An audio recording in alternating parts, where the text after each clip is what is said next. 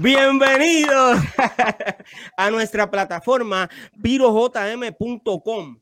Hoy estamos transmitiendo en vivo, escuchen bien, el episodio número 4 de El Doctorado Urbano. Gracias a todos ustedes por apoyar este podcast. Gracias, gracias de todo corazón. Y como todos los lunes, me acompañan los pioneros del rap en español. No, no, no, para No, no. Las leyendas del rap en español en Puerto Rico. No, no, para, para. Escucha bien. La primera generación del rap en español y la música urbana. Saludos, muchachos. saludos, saludos. de presentación. Yeah, I love bro. Pero ven acá. ¿Quiénes somos nosotros, brother? ¿Ah? ¿Quiénes somos nosotros? La, primera Yo estoy emocionado aquí. yeah. Wow. hoy eh, vamos a hablar de un tema eh, bien importante, pero antes quiero recordarle a todos nuestros seguidores que eh, el tema leyendas eh, lo puede conseguir o escuchar a través de todas las plataformas digitales. Y voy a adelantar algo por aquí porque quiero eh, comenzar a regar la voz. Las leyendas vienen con algo pronto, ¿ok? Mira, escuchaste bien. Venimos a romper ya mis mitos, ¿está bien? Leyendas Strikes Back. Wow. El tema de hoy eh, es la diferencia entre el rap y el hip hop.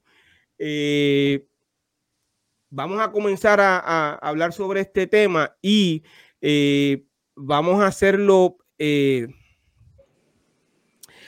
tratando de, definir qué es el rap para nosotros, qué es el rap para todos ustedes. quiero comenzar con, con Don Fígaro, Fígaro, eh, gracias por estar aquí conmigo. Eh, ¿Qué es para ti el rap? El rap, bueno, cuando se habla de la diferencia entre rap y hip hop, rap, hip hop es como la, la cultura entera, ¿verdad? Hip hop es el baile, el arte, tú sabes, el DJ, DJing y el MC, el rapero, ¿verdad? So rap viene siendo la parte musical del hip hop. So, mucha gente dice, no, amo un hip hop, no un rap, porque se piensan que el rap es que más fuerte, más boom bap o algo así, pero no es así. Hip hop es la cultura. tú no tienes que ser rapero para ser hip hop. You know what I'm Tú mm. puedes ser un DJ y tú eres hip hop. Puedes ser un bailarín, b-boy, algo así, eres hip hop. Puedes ser un tipo que hace graffiti, eres hip hop, ¿me entiendes? So rap viene siendo la parte musical de la cultura de hip hop, ¿me entiendes? Así que yo lo veo. Excelente. Eh, yo creo que estuve eh, hace unas horas eh, hablando con, el BK y estuvimos hablando de eso mismo. Eh, BK, dame tu opinión sobre, sobre lo que es el rap y la diferencia con el hip hop. Mira, Figaro lo explicó súper bien. O sea, no hay nada más que añadirle a eso, eso es. Podemos ver gente, cantantes de merengue que rapean y eso no quiere decir que sean parte de la cultura hip hop es, algo que lo, vemos en todos los géneros, ¿verdad? Ahora en todos los géneros le meten un rap, pero eso no quiere decir que, que vengan de esa cultura hip hop. Eh, muy cierto. Eh, cool G. Bueno. ¿Qué opinión tienes sobre, sobre el tema? Primero que nada, yo quiero, yo quiero hacer una nota aclaratoria, ¿verdad? Para todas esas personas que nos escuchan y están ahí atentos siempre con nosotros. Nosotros no estamos aquí para hacerle cambios a la historia, ni, ni tratar de, de, llevar cosas que no son, aclarándole a, a, ciertas personas que quizás quieran comentar o decir todo lo contrario. Nosotros estamos aquí para hablar sobre cosas pues que nosotros vivimos, nuestras opiniones, pero no es que estamos tratando de cambiar una historia. Eh, eh, retornando al tema, ¿verdad? Eh, Fígaro lo dijo muy bien y yo también pues estoy de acuerdo pues con, con Vicky, el, el rap es, para mí, pues, lo es cuando un, rapero, el cantante, pues, la lírica que tira, todo eso es rap. ¿Entiendes? Hip hop es como ya eh, se mencionó, es toda la cultura en general de lo que es la música eh, ¿verdad? Del rap, baile, incluye todo, graffiti, los cuatro elementos. Todos los elementos, todos los elementos, exactamente. Eh, mira, por ahí está Kay Magneri que, que mencionó una cuota eh, muy importante que siempre dijo KRS-One. No sé si tú la quieres leer, no sé si la estás leyendo ahí. Léela, por favor. Bueno, lo dice en inglés, dice rap is something you do, hip hop is something you live. Exacto. TNT, eh, oye, gracias TNT por estar aquí conmigo nuevamente eh, Mi hermano. los lunes. Te esperamos el lunes pasado, eh, pero ya supimos qué fue lo que ocurrió. Si supieras que ayer vi un mensaje, ahora mismo no recuerdo quién lo publicó, pero me entero ayer que tú escribiste una película que eh, la publicaron, yo creo que fue en el 2015, eh, algo así. Eh, yo no sabía, pues yo, yo, te conozco como actor y como cantante de la vieja escuela de esta primera generación, pero que tú hayas sido escritor de una película, yo ayer estaba con el corazón, ya tú sabes. Vamos a darle un aplauso, vamos a darle un aplauso.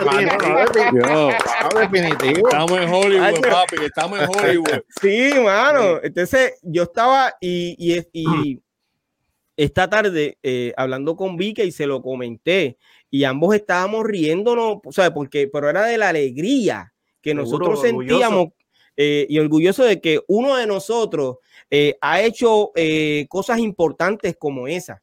de verdad, yo te felicito y van a pasar nuevas cosas, muchas cosas más dentro de todo lo que tú haces. Siempre has sido un tipo bien exitoso. Y, multifacético, súper multifacético. Sí, definitivo. Eh, de verdad que tenerte aquí para nosotros es un honor, ¿ok? Es un honor y ya cuando faltas, pues estamos extrañándote. sí, no, definitivo. sí, papi, no puedo hacer eso. Dímelo, TNT, eh, dame tu opinión, por favor, sobre el, el, el, el tema. Bueno, primero que nada, ¿verdad? Saludos, H, ¿verdad? Y gracias por esas palabras. y acuérdate que, que hay, hay algo que a nosotros nos une, ¿verdad? Este, quiero ¿verdad? hacer cambiar, haciendo un paréntesis dentro del tema. Este, hay, hay grupos, ¿verdad? Y hay diferentes, eh, ¿cómo se dice? Eh, no sé, no, no es etapa, generaciones, ¿verdad? De rap, de hip hop, de todo eso, pero en realidad el mejor amigo de nosotros es el tiempo. Y nosotros le llevamos una ventaja a todo el mundo, y es que son 30 años plus y nosotros estamos aquí todavía, ¿me entiendes lo que te estoy diciendo? Hablo, de la unidad, de la de, nosotros todavía tratar de sembrar nuestra semilla en el mismo género, sin importar lo que esté pasando, de sembrar la historia, de recordarle a personas, ¿verdad? Las cosas como en realidad fueron.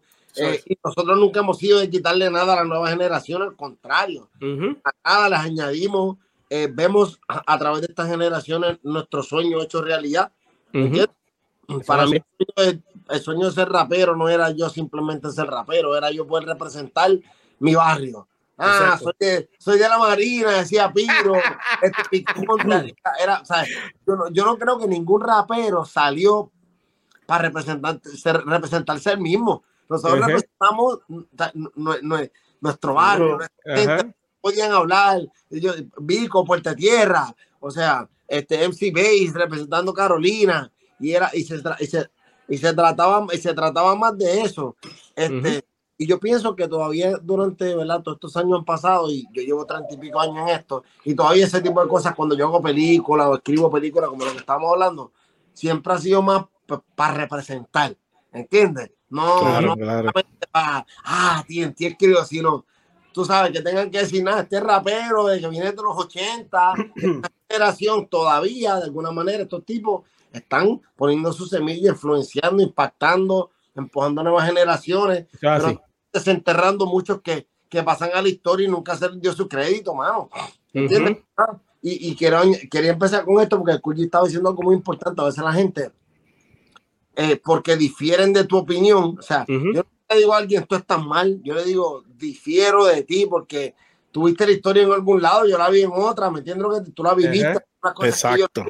yo, no puedo decir en realidad ah, el primer rapero fue Vico, pero si todos nos juntamos en común, decimos, no, el primero Vico, pues hay que dárselo a quien son. Aquí nadie está tratando de quitar nada a nadie, ¿me entiendes? Sino que simplemente es bueno escuchar. Yo he aprendido también cosas nuevas que no sabía. Entonces, claro. ¿Me entiendes? Que dice, wow, ese, dato no lo tenía presente, ¿me entiendes? Pero siempre algo que nos caracteriza es que se la damos a quien se la tenemos que dar y que son treinta y pico años estamos aquí. Cuando esta generación de ahora lleven treinta y pico años, puedan hacer un podcast hablando de estas cosas, pues entonces de ahí. y, ahí mira, y están todos invitados, esto es un foro abierto que, ¿verdad? Con mucho respeto.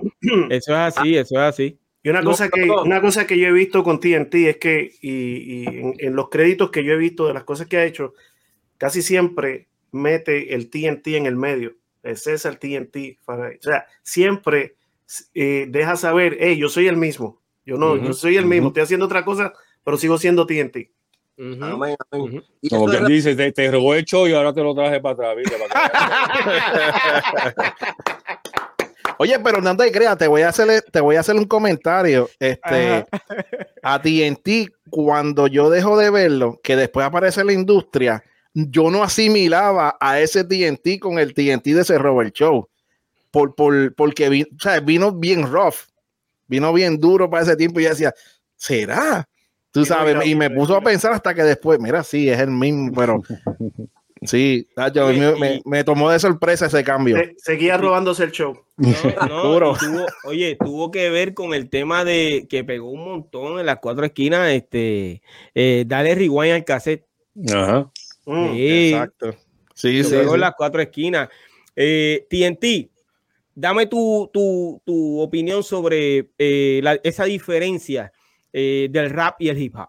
Mira, mis colegas ya lo dijeron, yo no, yo no, creo que haya que añadir, pero sí quiero hacer la salvedad de la razón por la cual traemos un tema como este, que para algunos puede ser básico, para otros no es tan básico, porque estamos tratando de educar nuevas generaciones que cuando a veces van a un estudio te dicen, ponme un ritmo de hip hop o ponme un ritmo de rap y confunden lo que es rap y hip hop eh, desde el punto de vista musical, porque obviamente como desde que empezó el rap luego evolucionó en los 90, se puso un poco más, más mellow, más samplings, más, más dulce, más storytelling, pero seguía siendo rap. Era otra forma de hacer rap.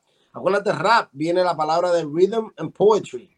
Eh, era, era un ritmo y uno le ponía poesía recitada encima de un ritmo. Claro. Este es lo que se le llama como rap, era rapear.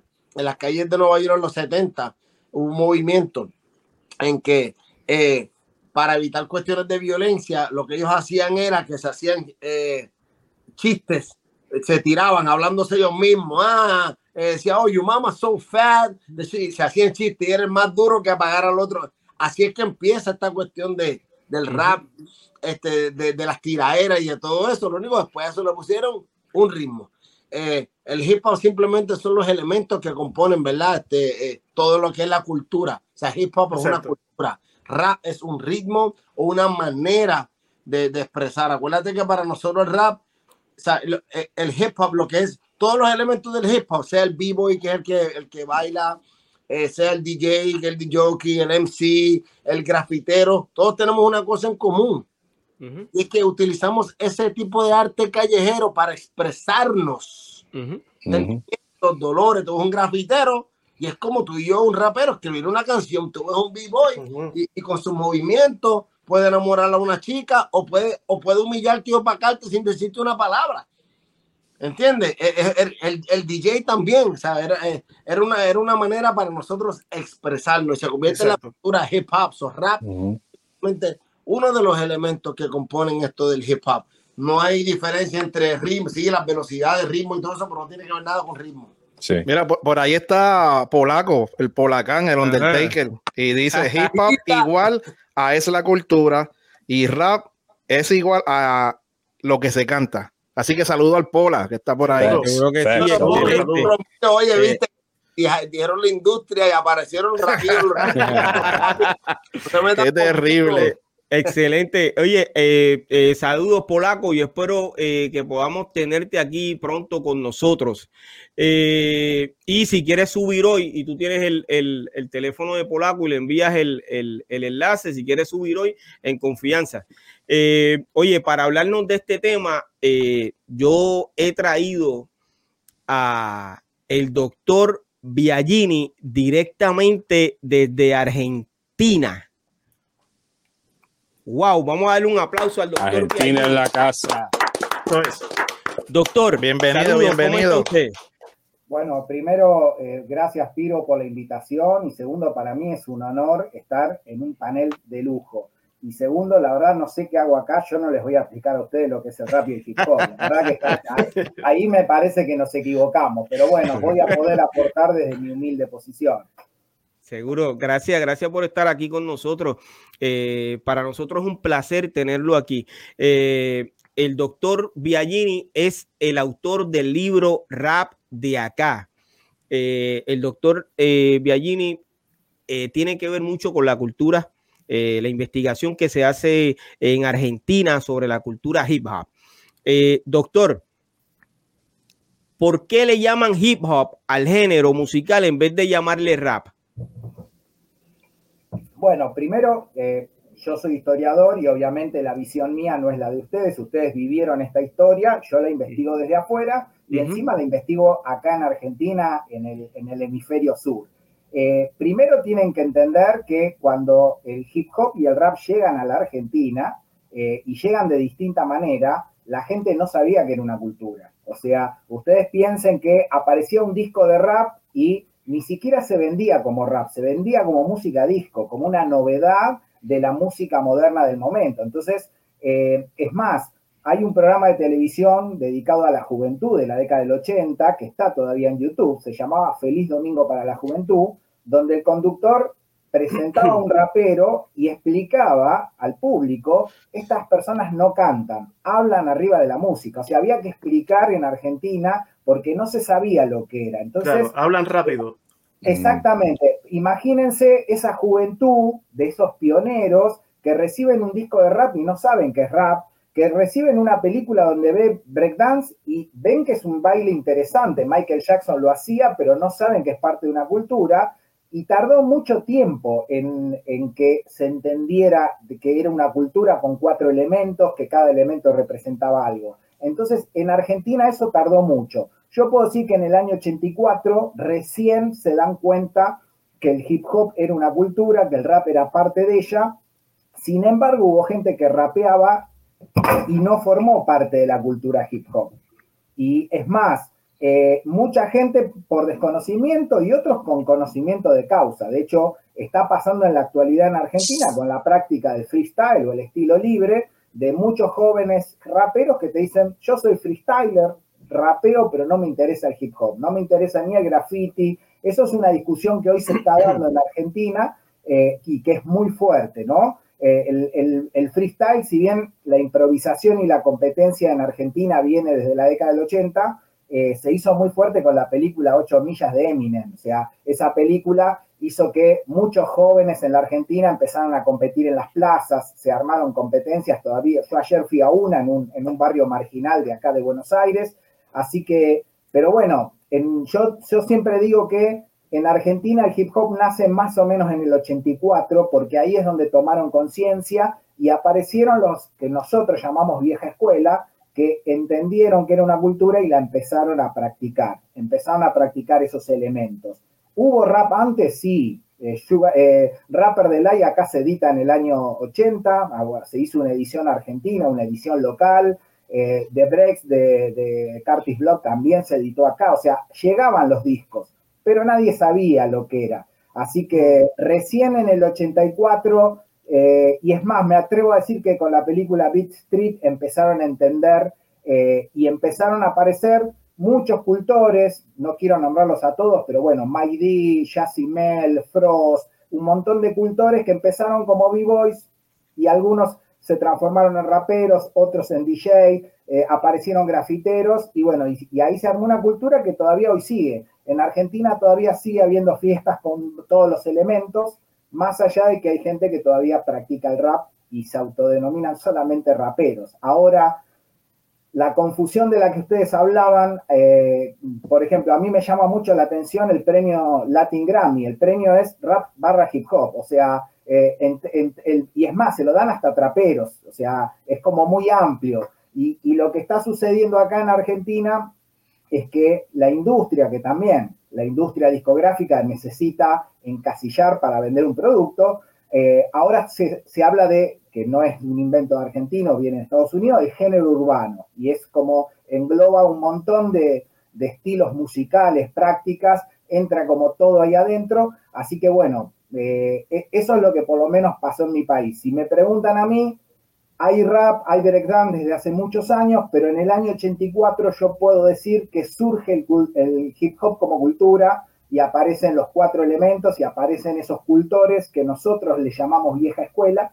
Eh, más allá de que, eh, es más, había DJs cuando se puso de moda eh, la cotorra criolla de Perucho Conde, como se vendió muchísimo, acá existieron DJs que también quisieron hacer su rap, pero fueron productos comerciales con cero, cero contacto o contenido de hip hop, o sea, no tenía nada que ver con el hip hop.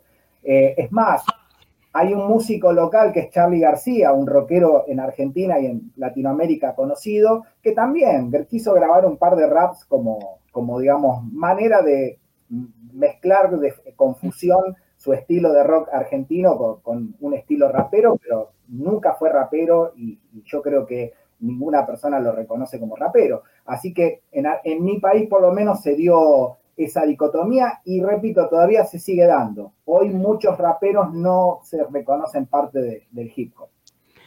Eh, doctor, usted que eh, ha escrito sobre eh, la cultura hip hop,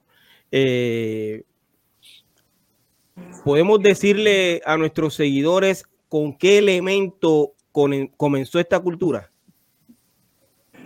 Eh, ¿A nivel internacional o, en Argentina? Eh, a nivel mundial. Lo primero que ocurrió. Eh, a ver, nosotros en ciencias sociales decimos que no existe un nacimiento, pero las, culturas populares acostumbran a usar un, se llama mito iniciático, o un ritual o un momento en el cual surge el, hip hop en teoría nace con la famosa fiesta de Cool Herc, que ahora se cumplen 50 años en un par de meses y que va a ser la primera vez que, se, digamos, se juntan los elementos, aparece el DJ, el break, etc. Ahora, obviamente en sí el rap va a venir mucho después. Yo esta, esta, este tema no lo investigué directamente, leí a Jeff Chang, a Juan Flores, eh, a un montón de investigadores que abordaron el tema, ustedes lo vivieron, ¿sí? Eh, así que yo lo tengo de segunda fuente. Yo les puedo contar lo que pasó en Argentina, que sí es una investigación mía de campo, pero más allá de eso, em, y más allá de que es una fecha, yo digo fecha mítica porque en ciencias sociales no, acostumbramos poner una fecha, nace en tal fecha, ¿sí? Eh, por eso si ustedes me preguntan cuándo nace el hip hop en Argentina, y más o menos en el año 84. Ahí empiezan a tomar conciencia de los elementos, empiezan a practicarlos, etc. ¿Hubo breakdown antes? Sí hubo. ¿Hubo rapeo antes? Sí hubo. Hubo discos de rap. Eh, es más, Malvao, que es, un grupo argentino, en el 80 graba La Cotorra Criolla, una versión de acá local. Hay un, hay un pequeño rapeo en el 79 en un disco de Cerú Girán, que es un, grupo argentino. Eh, hay experiencia. ¿Es hip hop? No, eso no es hip hop. No, eso no es hip hop para nada. Eh, la cotorra criolla la graba Perucho Conde. Eh, ¿Sabemos algo de Perucho Conde? ¿Qué ha ocurrido eh, con él? No, que no sé, primero no sé si está vivo, de comediante venezolano, no fue el único. En, República Dominicana también un grupo de comediantes graban Margarita Ven acá, que, que, también el mismo año, y después otro comediante en Brasil graba Melodo Tangarela, que es la versión portuguesa, y después hay una versión peruana eh, que se llama La Cotorra Deportiva, también para el mismo año. Hubo, como, o sea, el mercado cuando hay un éxito intenta copiar el éxito, así que en varios países se replicó lo mismo, así que eh, es bueno, eso obviamente tiene su origen en Rapper del Año. O sea, quisieron, creo que vendió 8 millones de copias en todo el mundo, así que quisieron replicar eso y todo el mundo se puso a grabar eh, como podía eh, rap. Eh, se dice que los puertorriqueños tuvieron que ver con la formación de la cultura. En una ocasión leí un mensaje que usted escribió por WhatsApp, y si no me equivoco, puedo estar equivocado, donde usted mencionó unos puertorriqueños como que eran eh, pioneros o primeros dentro de, esta cultura. Eh, ¿Usted puede mencionar esos nombres, por favor? no recuerdo el, comentario, pero seguramente fue del libro de Juan Flores. Okay. Lo cuento brevemente. En, como historiador, yo investigo en Argentina, pero para enterarme lo que pasó en Estados Unidos, utilizo a otros historiadores o escritores. Acá en Argentina fue muy respetado y es muy respetado Jeff Chang, el autor de Generación Hip Hop, y nosotros tomábamos esa versión eh, como la versión oficial del nacimiento del hip hop internacional o mundial. Pero después yo descubro a Juan Flores, un puertorriqueño antropólogo que eh, vivió en Estados Unidos y que escribió un libro muy interesante donde recupera el origen puertorriqueño del hip hop en Estados Unidos, ¿sí? Porque uno dice, el hip hop nace en la periferia de Estados Unidos o en los suburbios de Estados Unidos. Pero bueno, hay que aclarar que eran barrios afro-latinos, afro-caribeños y, y, latinos propiamente dicho. Así que ahí está el origen verdadero del hip hop. Estados Unidos como situación geográfica, pero como situación cultural no. Eh, y lo que hace Juan Flores es recuperar no solamente a estos primeros eh, pioneros, que no los recuerdo de memoria, el libro lo tengo por acá, está en inglés, no, hay, problema. en castellano, eh, y me pareció muy interesante el, el, análisis que hace Juan Flores, porque no solamente recupera a los puertorriqueños, sino también a los estilos musicales, cuenta cómo convivían en estas periferias eh, con la juventud afrodescendiente, así que me interesó muchísimo esa versión en comparación a la de Jeff Chang, que es la que yo había leído primeramente. Para usted, eh, el drill y el trap eh, son subgéneros dentro de la cultura. Mira, es una, es una discusión que yo no voy a dar porque no, no soy etnomusicólogo, soy historiador. Eh, acá acá mm, se dio una discusión enorme con respecto a si es un subgénero o no es un subgénero, si el trap pertenece o no pertenece. Eh, en Argentina, los raperos que se denominan hip hop, o sea, los que practican el rap hip hop, no quieren saber nada con el trap. Eh, lo mantienen bien lejos dicen que no tiene nada que ver con la práctica, o sea, como todo estilo musical no existe la pureza, ¿sí? no podemos decir este estilo es puro. Eh, de hecho, recién arrancaron ustedes discutiendo, bueno, ¿qué es el rap? Es rimar sobre una base, etcétera. Eh, no sé, acá en Argentina, uno de las viejas escuelas, en los 90, cuando se puso de moda el house, empezó a hacer lo que se denominó hip house, que es Yacimel. O sea, rapeaba sobre una base house. Ahora, los viejas escuelas decían, bueno, eso no es hip hop. Eso, o sea, es un producto comercial, vende, está perfecto, pero eso es hip house. O sea, en todo momento siempre hubo esas diferencias de si pertenece o no pertenece, más allá eh, de la propia evolución del género. Yo no puedo, no, me, no voy a asegurar que el rap es uno solo y se mantiene, eh, eh, digamos, firme, porque todo género musical se enriquece, se enriquece con... Es más, en Argentina, el sindicato argentino del hip hop en los 90 hacía rap eh, sobre base y sampleaba algunos tangos, que los tangos son muy propios de, música urbana de acá de Buenos Aires. Entonces, eh, cada, eh, cada región también o sea, pudo mezclar en, este género idiosincrasias propias de, los, de los diversos países. Ahora, yo no soy etnomusicólogo para decir si son o no son subgéneros. Yo esa, esa, discusión la, la, voy a, la voy a, digamos, a, dejar pasar porque no me siento capacitado. Yo les puedo decir que en Argentina los cultores del rap hip hop no quieren saber nada con el trap. No, no lo consideran parte del hip hop para nada. En Argentina se está desarrollando un nuevo género musical. Eh, ¿Usted puede hablarme un poco sobre eso? Sí, y no, y no en Argentina, sino en el conurbano, o sea, sería el, eh, el suburbio o la periferia de la ciudad de Buenos Aires.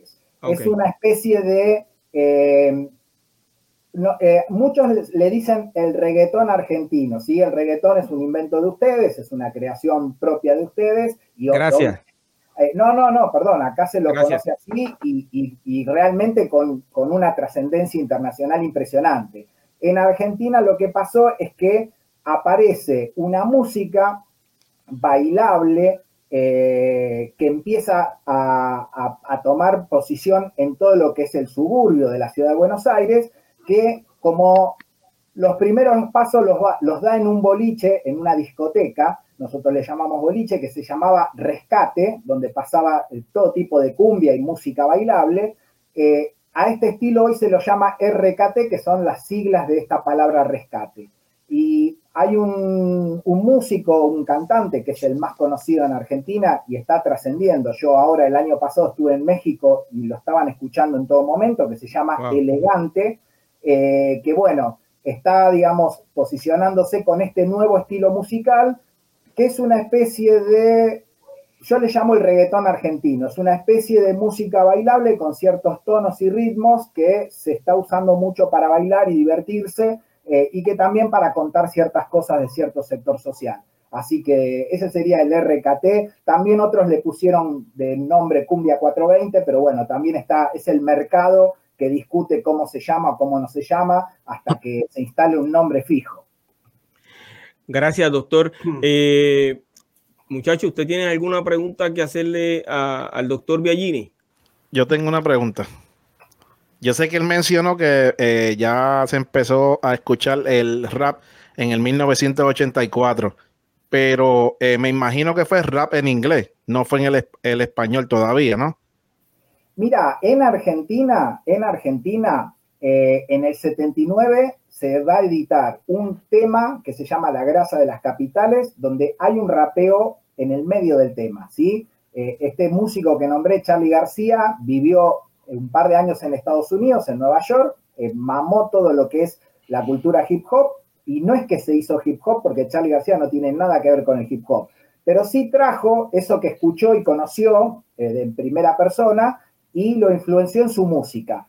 Y está en castellano. Eh, la versión de Rapper del Live y de, y mm, los frenos de Brex de, de Curtis Blood se editan en Argentina, en inglés obviamente, pero edición local. Argentina hasta la década del 90 no tenía comercio internacional, o sea, los discos extranjeros no entraban a la Argentina, era muy difícil conseguir algo extranjero. Pero estos dos discos se vendieron en las disquerías y cualquier persona podía ir y comprarlos.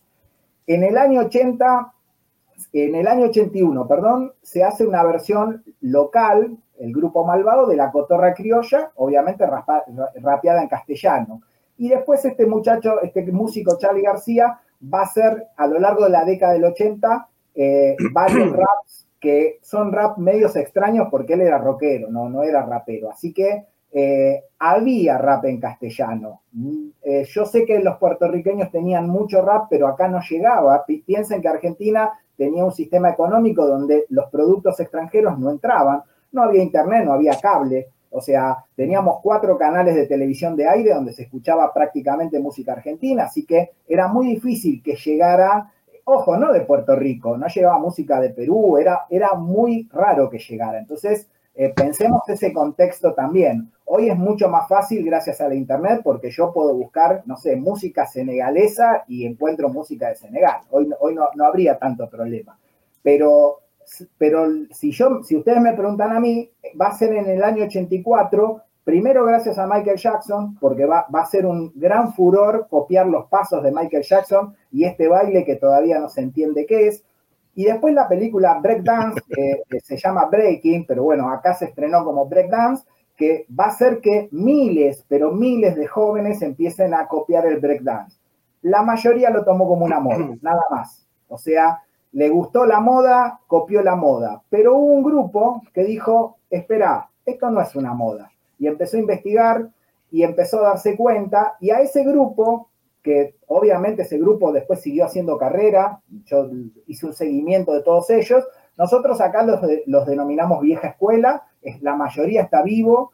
Eh, de hecho, Termina la década del 80 con, no sé, Mike rapeando en el tema de los fabulosos Cadillac y haciendo un scratch en, el mismo disco, 1989. Eh, bueno, Jazzy viaja a Brasil, graba dos discos, vuelve a la Argentina y graba dos discos acá. O sea que ya terminamos la década del 80 con, en el, en el 89, Club Nocturno graba un long play completo de rap argentino en castellano, TV Rap. Eh, y después la década del 90 va a ser la más fuerte, porque en la década del 80, sacando estas pequeñas experiencias, que parecen muchas, pero fueron muy poquitas, la verdad que ni el rap era conocido, ni el hip hop era conocido sacando en este pequeño grupo. Piensen que en Argentina la música más escuchada por la juventud en ese momento era lo que nosotros llamamos rock argentino o rock nacional. Así que, y que las, las digamos, las radios, las discográficas copaban las disquerías con ese tipo de producción.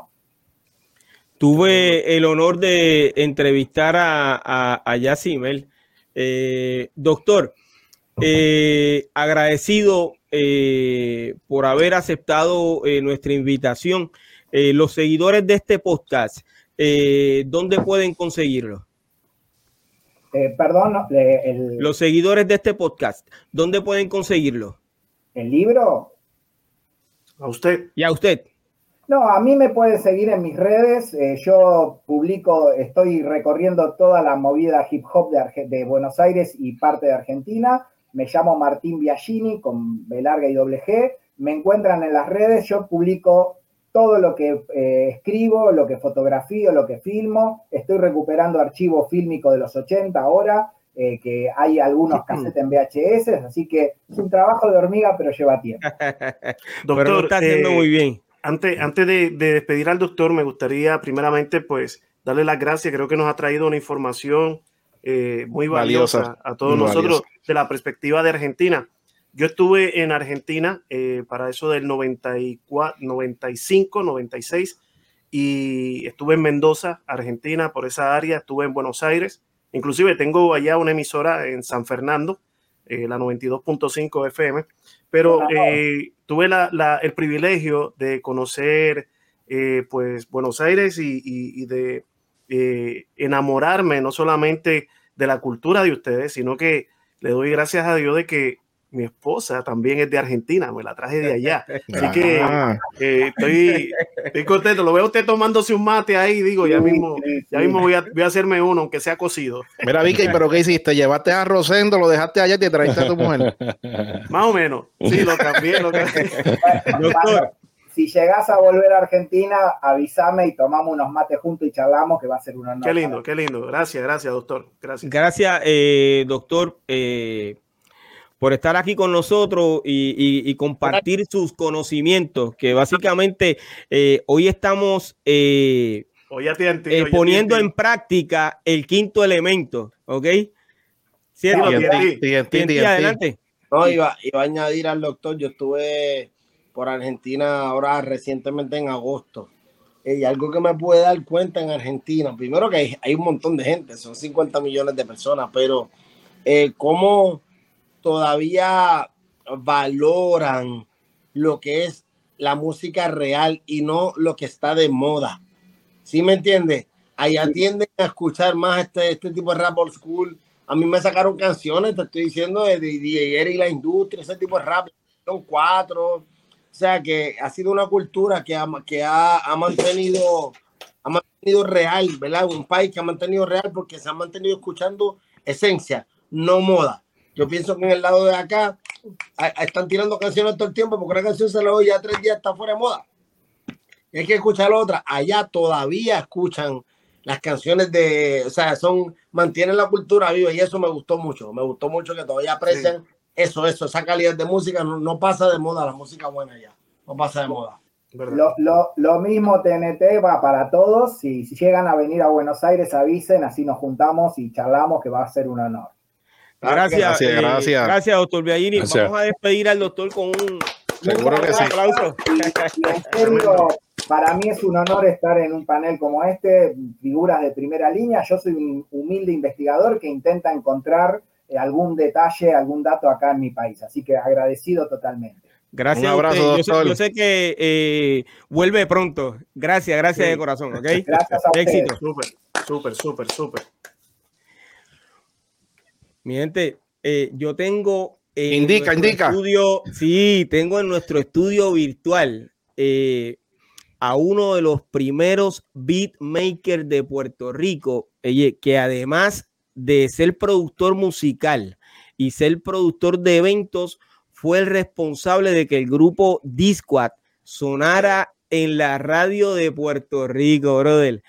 Tengo aquí en mi estudio a el maestro Barón López. El Viene varón. My brother. Wow. Mi hermano. El maestro. El micrófono, varón, el micrófono. Sí, sí, ok. Ahí Ahora está. me, me oyen bien, me oyen. Sí, Ahora sí. seguro que sí. Bueno, ¿Cómo tú estás, varón? Todo muy bien. Primero, gracias a todos ustedes por invitarme a su programa. Eh, yo estaba loco por llegar a ustedes, de verdad. de verdad, de verdad. Tú sabes, la verdad, aquí se va a decir la verdad. Ahí, Ya eh, con que te tengo actitud, aquí, con ya que te tengo actitud. aquí, No, no, ya no, que no, tengo no. a Varón aquí en vivo, puede aclarar muchas cosas también. Sí, No, no, no, es No, que- es- es como digo, es que, um, tú sabes, primero, yo quiero decirle esto, y yo lo dije al principio, tú sabes, que todos nosotros, yo no soy solamente un maestro, todos nosotros aquí somos maestros. Yo lo quiero decirlo. ¿Sabes Gracias. por qué? Porque cada de ustedes, y respetos a otros y otras, tiene su diferen- ah, diferente estilo. Y llegó en un momento o que están en este momento que está pegado. No importa en qué tipo de género o todo. Si tú tienes un estilo, hip hop, reggaeton, no matter what it is, ustedes son maestros, pero ustedes son leyendas y maestros. So I have to say that. Necesitaba decir eso al principio. somos, Gracias, somos, gracias. somos, somos, somos, Gracias de porque tú corazón. también te puedes incluir ahí. Gracias. Ah, no, olvídate, de, olvídate de DJ Barón López. Vamos a hablar de verdad. Varón, eh, Dímelo, hermanito. En una de mis páginas, eh, tú aclaraste de que no eres el primer eh, beatmaker del reggaetón. Y eso pues lo dejamos claro aquí en los pasados episodios. Exactamente. Eh, pero yo te hago una pregunta. claro. Eh, ¿Tú te consideras el primer beatmaker del rap en Puerto Rico? Te puedo decir, es una buena pregunta y lo voy a aclarar en, un- en una manera de mi parte. Como Seguro Debe- que sí. yo no puedo decir que soy el primero en Puerto Rico, Ok. porque es como yo estoy diciendo y con Figgy, yo he hablado de esto hace tiempo. Sí, hicimos, nosotros somos los primeros que hicimos un disco legal eh, y todo. Pero volviendo a lo tuyo, diciendo un y perdona si tú estás oyendo el avión, es que Mark Anthony está- se está yendo en su jet ahora mismo. Ah, la cosa es que, que el, el, el, el Beats ahí podía estar en Ponce, en Mayagüez, en San Juan, en cualquier sitio en Puerto Rico. Hay alguien que empezó quizá con una, bate, una máquina de drum machine o con una máquina de Casio que tenía samba, disco. No tenía hip hop porque la palabra hip hop no estaban en esas máquinas. Pero tú sabes que tenían un beat que podían hacer el rap. Ujú. ¿Entiendes? Comercialmente, sí fui el primero. Comercialmente. Y- ¡Ay, Ahí se fue. estoy- Bye, Mark. Bye, Mark. La, la cosa es, ah, soy un poquito chistoso eh, por las cosas que pasan, pero estoy hablando en serio. Eh, la cosa es que localmente, gracias, gracias al Señor primero, que en sí, yo vine de la época cuando empezó el rap, el hip hop, el graffiti, de todo que es el elemento de hip hop. ¿Entiendes? O sea, así, yo empecé con esa música. No fue disco, no fue freestyle, no fue house, no fue nada. Fue hip hop. Eso es en mi sangre hasta en este momento. Quizá no ha hecho nada de hip hop o nada así, pero hay un hay algo ahí que Piro dijo, Ari, lo vamos a hablar ahorita.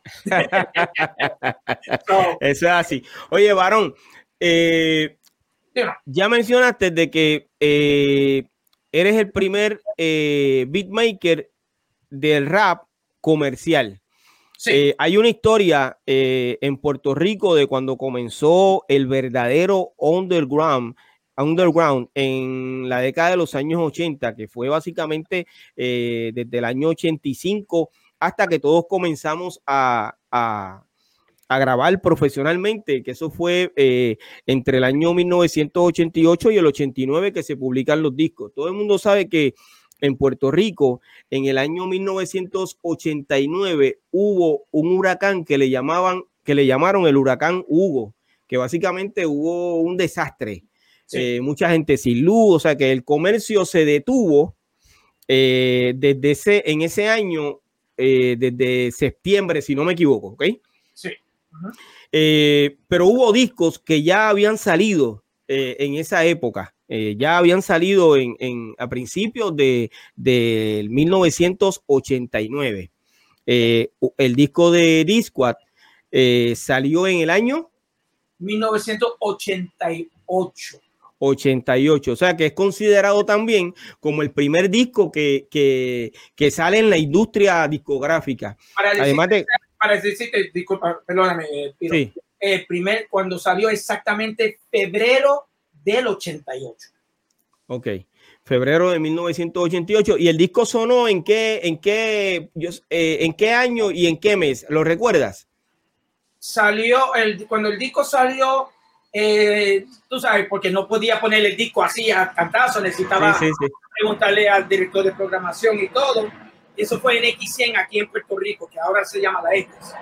So, um, lo que puedo decir, el día que salió en la radio fue en January, February, March, March, enero, marzo. Lo estoy diciendo en inglés porque tú sabes como mí, yo hablo como macho camacho a veces. So, um, la, la, cosa es que... En paz descanse.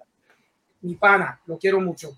Um, fue en marzo. En marzo del 1988. Pero el, disco, pero el disco se tocó antes, porque I remember que tú hiciste un, tú hacías un remix de todo el año, todos los remixes que tú hiciste el año, tú lo tocabas como en diciembre 30, 31, o algo así.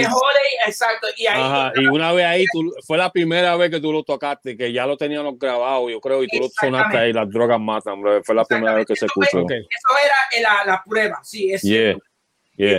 Todavía, tengo esa cinta de, de, ese mixeo. Pero lo que mucha gente no sabe que antes de eso nosotros ya estábamos en el radio con City B City. ¿Ah? Eh, exactamente. Eh, o sea, ok, dame, dame, un break. eh, la canción, esa, la canción de City B City eh, fue en inglés. En inglés, sí. En inglés, okay. Aquí mismo, pero se hizo aquí en Puerto Rico. Ok.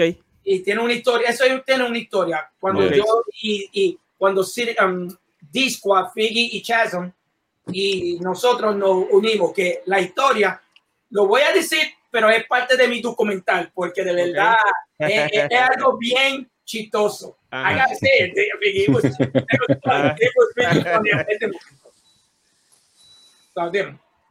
eh, ok, City B City, si, si sonó, ok, si sonó las drogas matan, en el año 1988, en marzo, como eh, bien ustedes lo están diciendo, eh, Siri Siri sonó en el año 88 o sonó en el año 1987?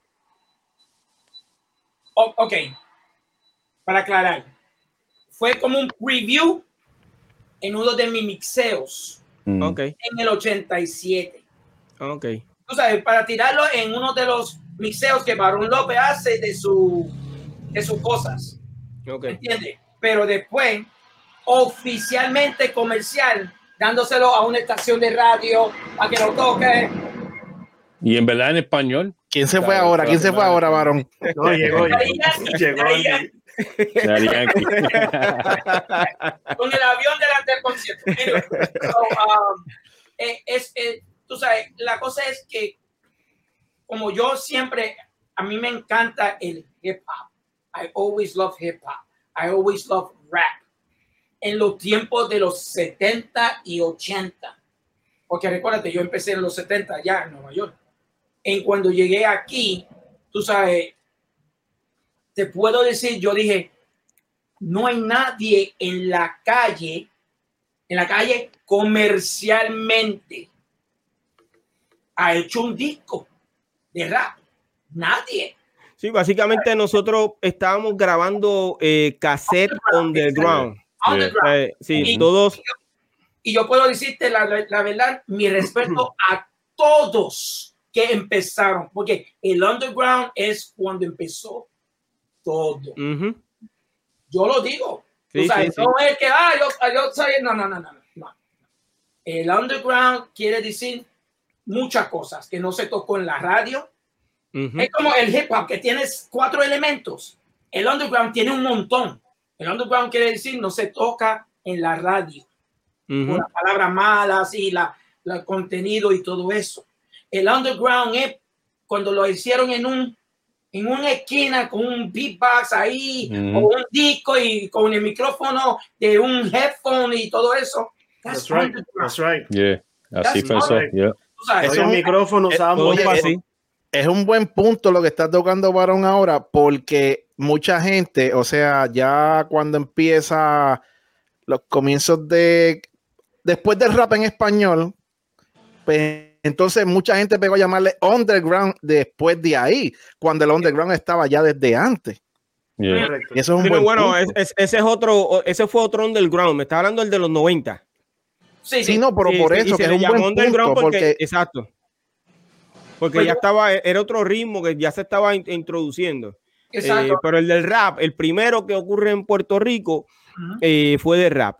Varón, eh, pues básicamente eh, entendemos que eh, en lo comercial, pues arranca Barón López con Discord. Sí. lógicamente ya había una, una, una, escena del hip hop, del hip hop y un movimiento fuerte que ya estaban, estábamos llenando locales, etcétera, etcétera. trabajabas en la emisora X100. Antes de X100, ¿tú trabajaste en otra emisora? Ah, yo estaba no, trabajando con una emisora, no. Pero eh, como guest DJ con el gran master, master, gran master DJ Boogie, cuando él tenía. Ah, ok, con el programa, con el programa. Sí, okay. sí yo recuerdo eso.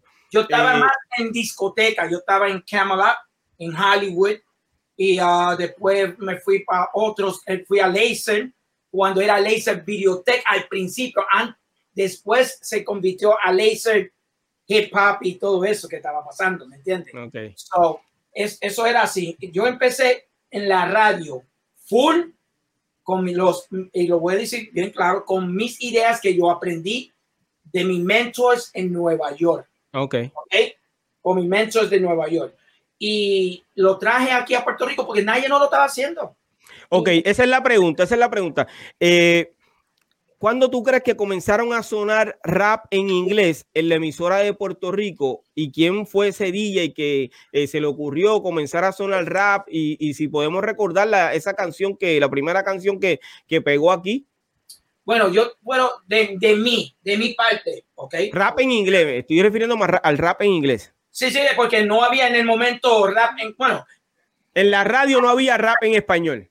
Exacto, como estamos hablando, porque quiero aclarar esto, porque mucha gente pueden confundirlo. Nosotros no, porque sabemos. Pero hay mucha gente que se están confundiendo y, se habló de esto. El rap es cuando se está eh, rhyming.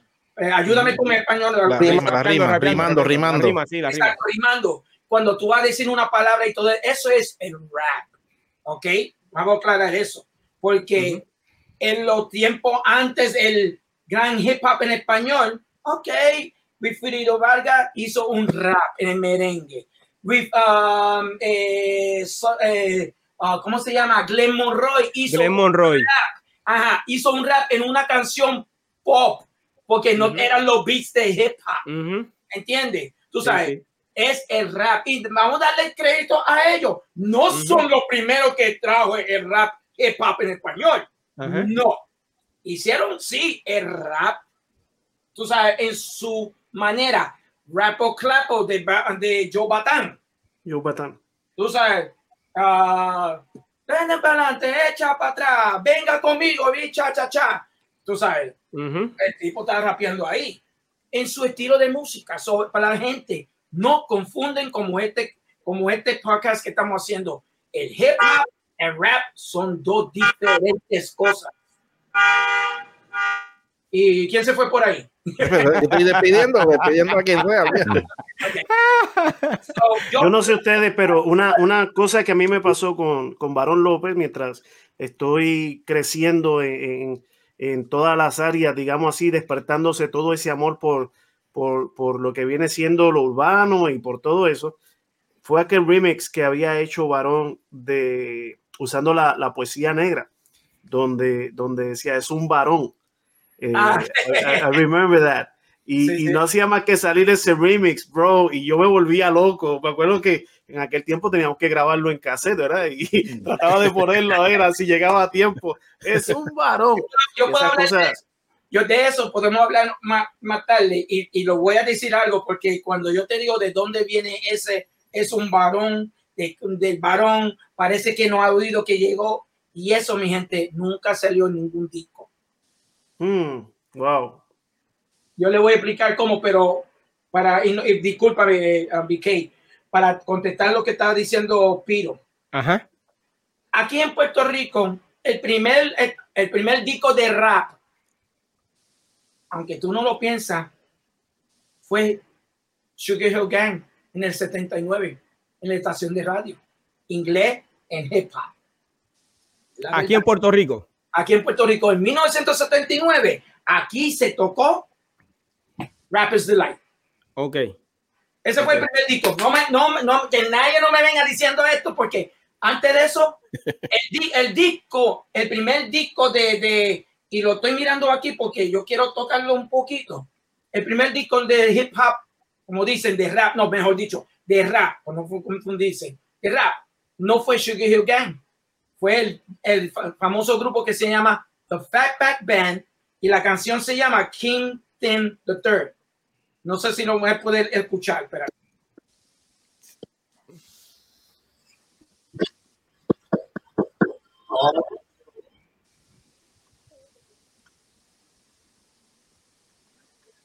No se oye, no, pero te vemos bailando. No, no, lo escuchamos, no lo escuchamos. No, no lo escuchamos, no. Vara, no escuchamos, no lo escuchamos, no. No. Okay, y so, TNT, tienes el teléfono. El, el, TNT, el, micrófono TNT. El micrófono está apagado, TNT. Que por lo menos sí. la coreografía de la canción. Ahora no falta. Quedó brutal, ¿verdad? cántala, cántala. ¿Sabes qué? Eh, si puedo poner el, el, el lo, lo, voy a poner el link para que la gente lo puede escuchar. Ese fue. Sí. Oh, sí, sí, sí. No fui, no solamente yo lo estoy diciendo, lo dice Grandmaster Flash, lo dice Cool Herc, lo dice um, Charlie Chase. Estamos hablando de los pioneros que empezó todo esto. Hasta, perdóname, me falta uno, el, el, el que inventó el scratching de verdad, que es el Grandmaster Theodore. Grandmaster Theodore. Tú sabes, so, estoy diciendo esto y lo voy a poner en el, en el link para que la gente lo escuche, porque de verdad no van a creerlo. Pero el primer, ahora, si estamos hablando en el momento de los 80, uh -huh. yo te puedo decir que el primer disco de rap que yo toqué en inglés en X100 se llama Public Enemy. Bring the Noise. Mm. Wow. Ahí, sí, y estamos hablando de antes que empezó los conciertos de, de Run DMC, de todo esto, Rap Attacks. Estamos hablando en el, en el mismo, en el mismo 86. En el 86, que yo, hasta yo lo tengo grabado, I mean, hablando en serio, yo tengo todos mis shows grabados todavía conmigo. Todos. Wow. Wow. Nice, okay. nice. La cinta en Real to Real, la en cassette, cuando mami que canse en paz, me grababa todo, todo cada hora, cada minuto. Nice. Y, y um, eso fue yo te, para contestar lo tuyo, Piro. Ajá. El primer disco de hip hop, como real hip hop, hardcore y todo eso, aquí en la radio fue en X100, su servidor, Bring the Noise, de Public Enemy. Bring o sea noise. que eh, Bring eh, the noise. Barón López comienza a, a, a, a impulsar, a, empujar el rap eh, americano en Puerto Rico a través yes. de X100. Yes, yes. Porque no okay. había no había ninguna estación de radio que estaba pensando en los DJs menos Master DJ Boogie con su programa vivo mixeando, pero no había ningún disco de rap o ningún DJ tocando rap en esos programas. Hmm. Ok. Tú sabes, sí escuchaba, escuchaba, para que sepa, el beat, como están hablando ustedes de la, la, la diferencia, el beat de hip hop en la canción de Just Be Good to Me de SOS Band. ¿Qué hace? Just Be Good to Me. Uh -huh. wow. ¿Qué hace? Pa, pum, pum, pa, pum, pa, pum, pum, pa. I mean, tú, sabes, tú quitas la canción de Just Be Good to Me, usa ese beat y puedes hasta poner hasta la, la droga matan. O la yeah, fácil. Fácil. fácil. Ahí, wow. Ahí, -huh. The beats. Tú sabes, hip hop, como dijo ustedes primero, es four elements. La primera fue música, gracias a Kool Herc. El segundo fue el rap, porque el tipo estaba rapeando a la música. Ok, ese, ese individuo que estaba eh, eh, rapeando, eh, ¿podemos decir el nombre aquí? El de, el de cuál, el de que yo toqué ahora mismo. No, no, el, eh, el que estuvo con, con Kool Herc. No, porque lo que pasa no, no es, es, que... Es que tengo, tengo eh, eh, una historia de que Cola Rock es, es, uno o fue el primero que estuvo al lado de, de Cool Herc. ¿Es cierto? Cola Rock. Cola Rock. Rock. Sí. Sí, exactamente. básicamente estuvo por muchos años en el underground y hace poco, hace algunos años fue que vino a grabar un disco y no recuerdo si fue de Navidad. No me recuerdo, no me recuerdo si él ha hecho un disco. No lo sé, pero una canción, una canción, una canción, grabó una canción. Exacto, pero él sí. siempre estaba a la mano derecha de, de Cool Herc, tú sabes, rapeando. Pero mira acá, este okay. DJ Rap, tú dices, el que era no, no, no, el, el, el, no, no, el rapero, otro, el rapero. otro, ok, ok, okay. rock.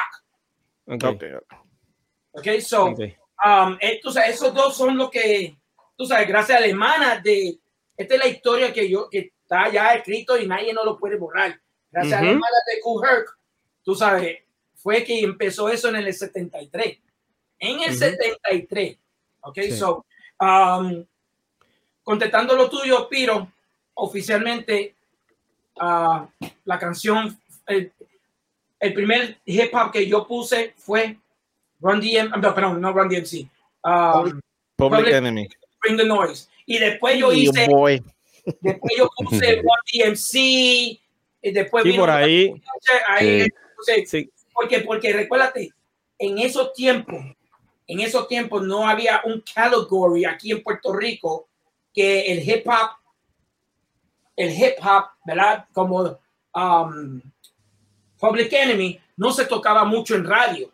Pero en sí, si tú tocas un disco comercial de hip hop como Leo Leo Cool J, eso lo, lo, dicen otra gente de rap o hip hop, como se están confundiendo la gente. Ah, uh, I need love. I need love, exactamente, ¿verdad que sí? Eso mismo iba a mencionar yo. ¿Entiendes? So, yo tengo. Porque ni eh, Rock the Bells, yo creo yeah. que sonó en la radio. Antes y por eso, por eso fue. Por... Se sonó en la radio, se sonó en la radio, pero es como una vez para la gente de hip hop, puro hip hop. Yeah. Pero no pusieron eso en comercial. Sí, sí, sí, sí. No. Por eso fue que nosotros. No estuvo en programación, no estuvo en programación como Anil Love. Por eso fue que nosotros buscamos a Barón. Barón es el único que tocaba hip hop, ¿tú me entiendes? Y por eso fue que tenemos que tirarnos para X100 para conocer a ese hombre, porque ese es el hombre que es. Ese hombre toca hip hop, ese hombre es de acá. O sea Nadie que de, de esa forma fue que eh, ustedes como grupo llegaron a donde Barón. Exacto, porque entonces nosotros empezamos a llamar a la estación estación y, y, él no lo cogía, lo cogían los lo que trabajaban ahí y nosotros, mira, queremos hablar con varón y no, pero ¿para qué? No, que somos un grupo y ellos, ¿de qué? ¿De rap? ¿Qué es eso? ¿Tú sabes? Y entonces nosotros averiguamos la dirección, papá, y nos tiramos para wow. allá un día que él estaba en vivo.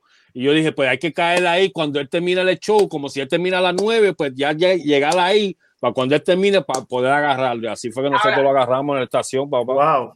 Ahora, para decirte, para decirte, él está diciendo la parte de, ahora déjame decir lo mío, y esta es la verdad, con todo, a mí, que Dios me lleve si estoy, estoy mintiendo. This is going to be history right here. Okay? Dale, dale.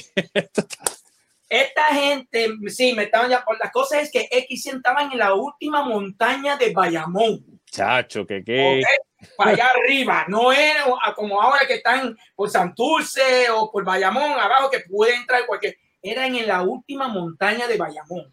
Y yo, no estaba, y y yo no estaba ahí todos los días. Yo no, yo no tenía ninguna programación de mixeos. Es que yo estaba haciendo los hot mixes. Y esto yo lo debo gracias a Chef Peribón en Kiss FM en Nueva York, que esa fue la idea que yo cogí. Cogiendo una canción, reeditarlo completamente diferente, exclusivamente para la estación de radio.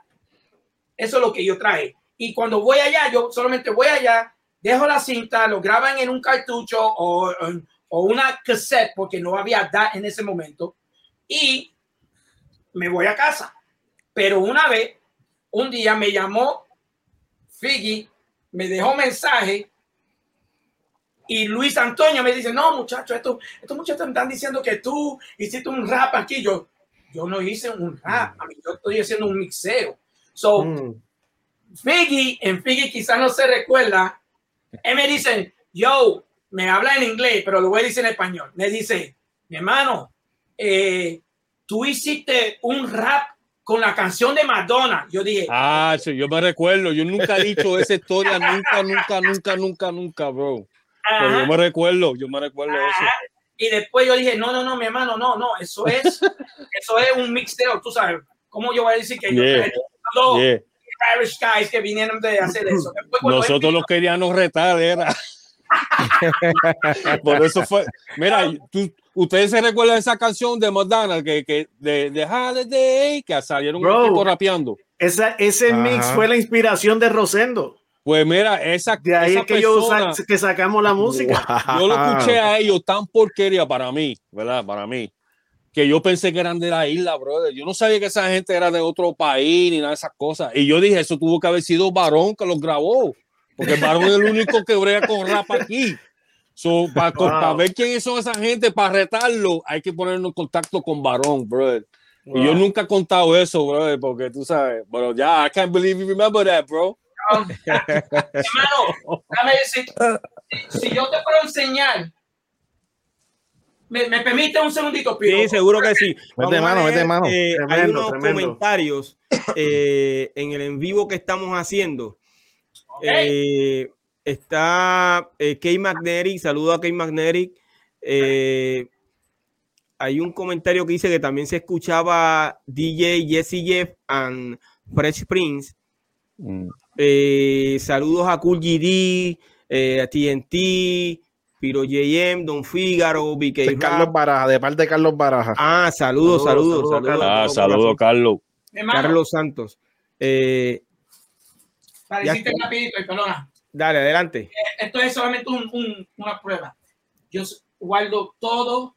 Wow. Lo, pongo todo. Esto es 80, 2012. 2012. Espérate. Espérate, espérate. 83, cuando era en disco patín. Wow. En otras palabras, mi hermano, yo escribo todo. Todo. Eso a mí, yo estoy buscando. A mí, a mí, Este es el famoso, 1987. Ok. El calendario, ahí está toda la ah, agenda. Ah, mira, no, no, y también tengo la prueba del primer video de rap aquí en Puerto Rico. Wow. Eh, hecho por Alex Jesse Ralph. Ese es Alex Cárgola. Seguro. Sí, Alex Cárgola. Sí, sí, sí. Eh, esta es mi vida porque estoy en el medio de mi documental. Okay. Y todavía lo que quiero decirte, y lo, lo señé por primera vez para el público, a ustedes, ustedes son los primeros, señé que todo esto es mi documental, lo que va a salir en mi película. Wow. ¿Entiendes? Y todo empezó en el 83. yo tengo todo escrito. Cuando yo dije, ah, yo soy tal persona, o oh, esto, lo otro, yo tengo todo. Cuando yo conocí a Pablo Flores, cuando conocí a DJ Negro, cuando conocí a, Alex Disco que cansa en paz, todo, todo. Mi mamá me siente, me dice, apunta todo para que nadie no te puede decir nada. En la década de los años 80, eh, habían unos DJs que ya estaban pegados. Básicamente estaba Baron López, estaba DJ Negro, eh, DJ Negro también estaba bien pegado, estaba eh, Pablo Flores, cada cual en su área. Exactamente. Eh, Negro tenía la calle, ¿cómo te digo? acaparada. Y Barón López ya trabajaba en una emisora que los museos de Barón López se escuchaban a través de, de, de, de yo recuerdo un, un, mix que hizo Barón López con el disco de la Puerto Rican Power. Eh, que lo cantaba eh, Tito Rojas, que en paz descanse. No me pone a llorar ahora, brother, porque sí, ese, fue a mí. Un, un ese, ese, mix eh, sonó y pegó. Yo, yo, sé que todo el mundo recuerda ese, claro. ese, ese mix. Eh, cuando decía varón, de verdad que sí. Él fue el que decía, díselo, varón, vamos con la clave. Son cosas que no están en el sí. disco original. Sí. Y que en una ocasión lo invitaron a, a, cantar esa canción con la Puerto Rican Power hace unos años atrás. Y recuerdo que él mencionó tu nombre, varón. Y lo decía, eh, cuando estaba él decía varón. O sea que eso hay un respeto dentro de todo.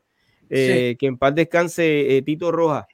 Eh, estoy leyendo muchos comentarios en, en, en, en el en vivo que estamos haciendo, cualquier pregunta que quieran hacerle al maestro Barón López la pueden escribir y nosotros aquí la podemos leer sin ningún problema.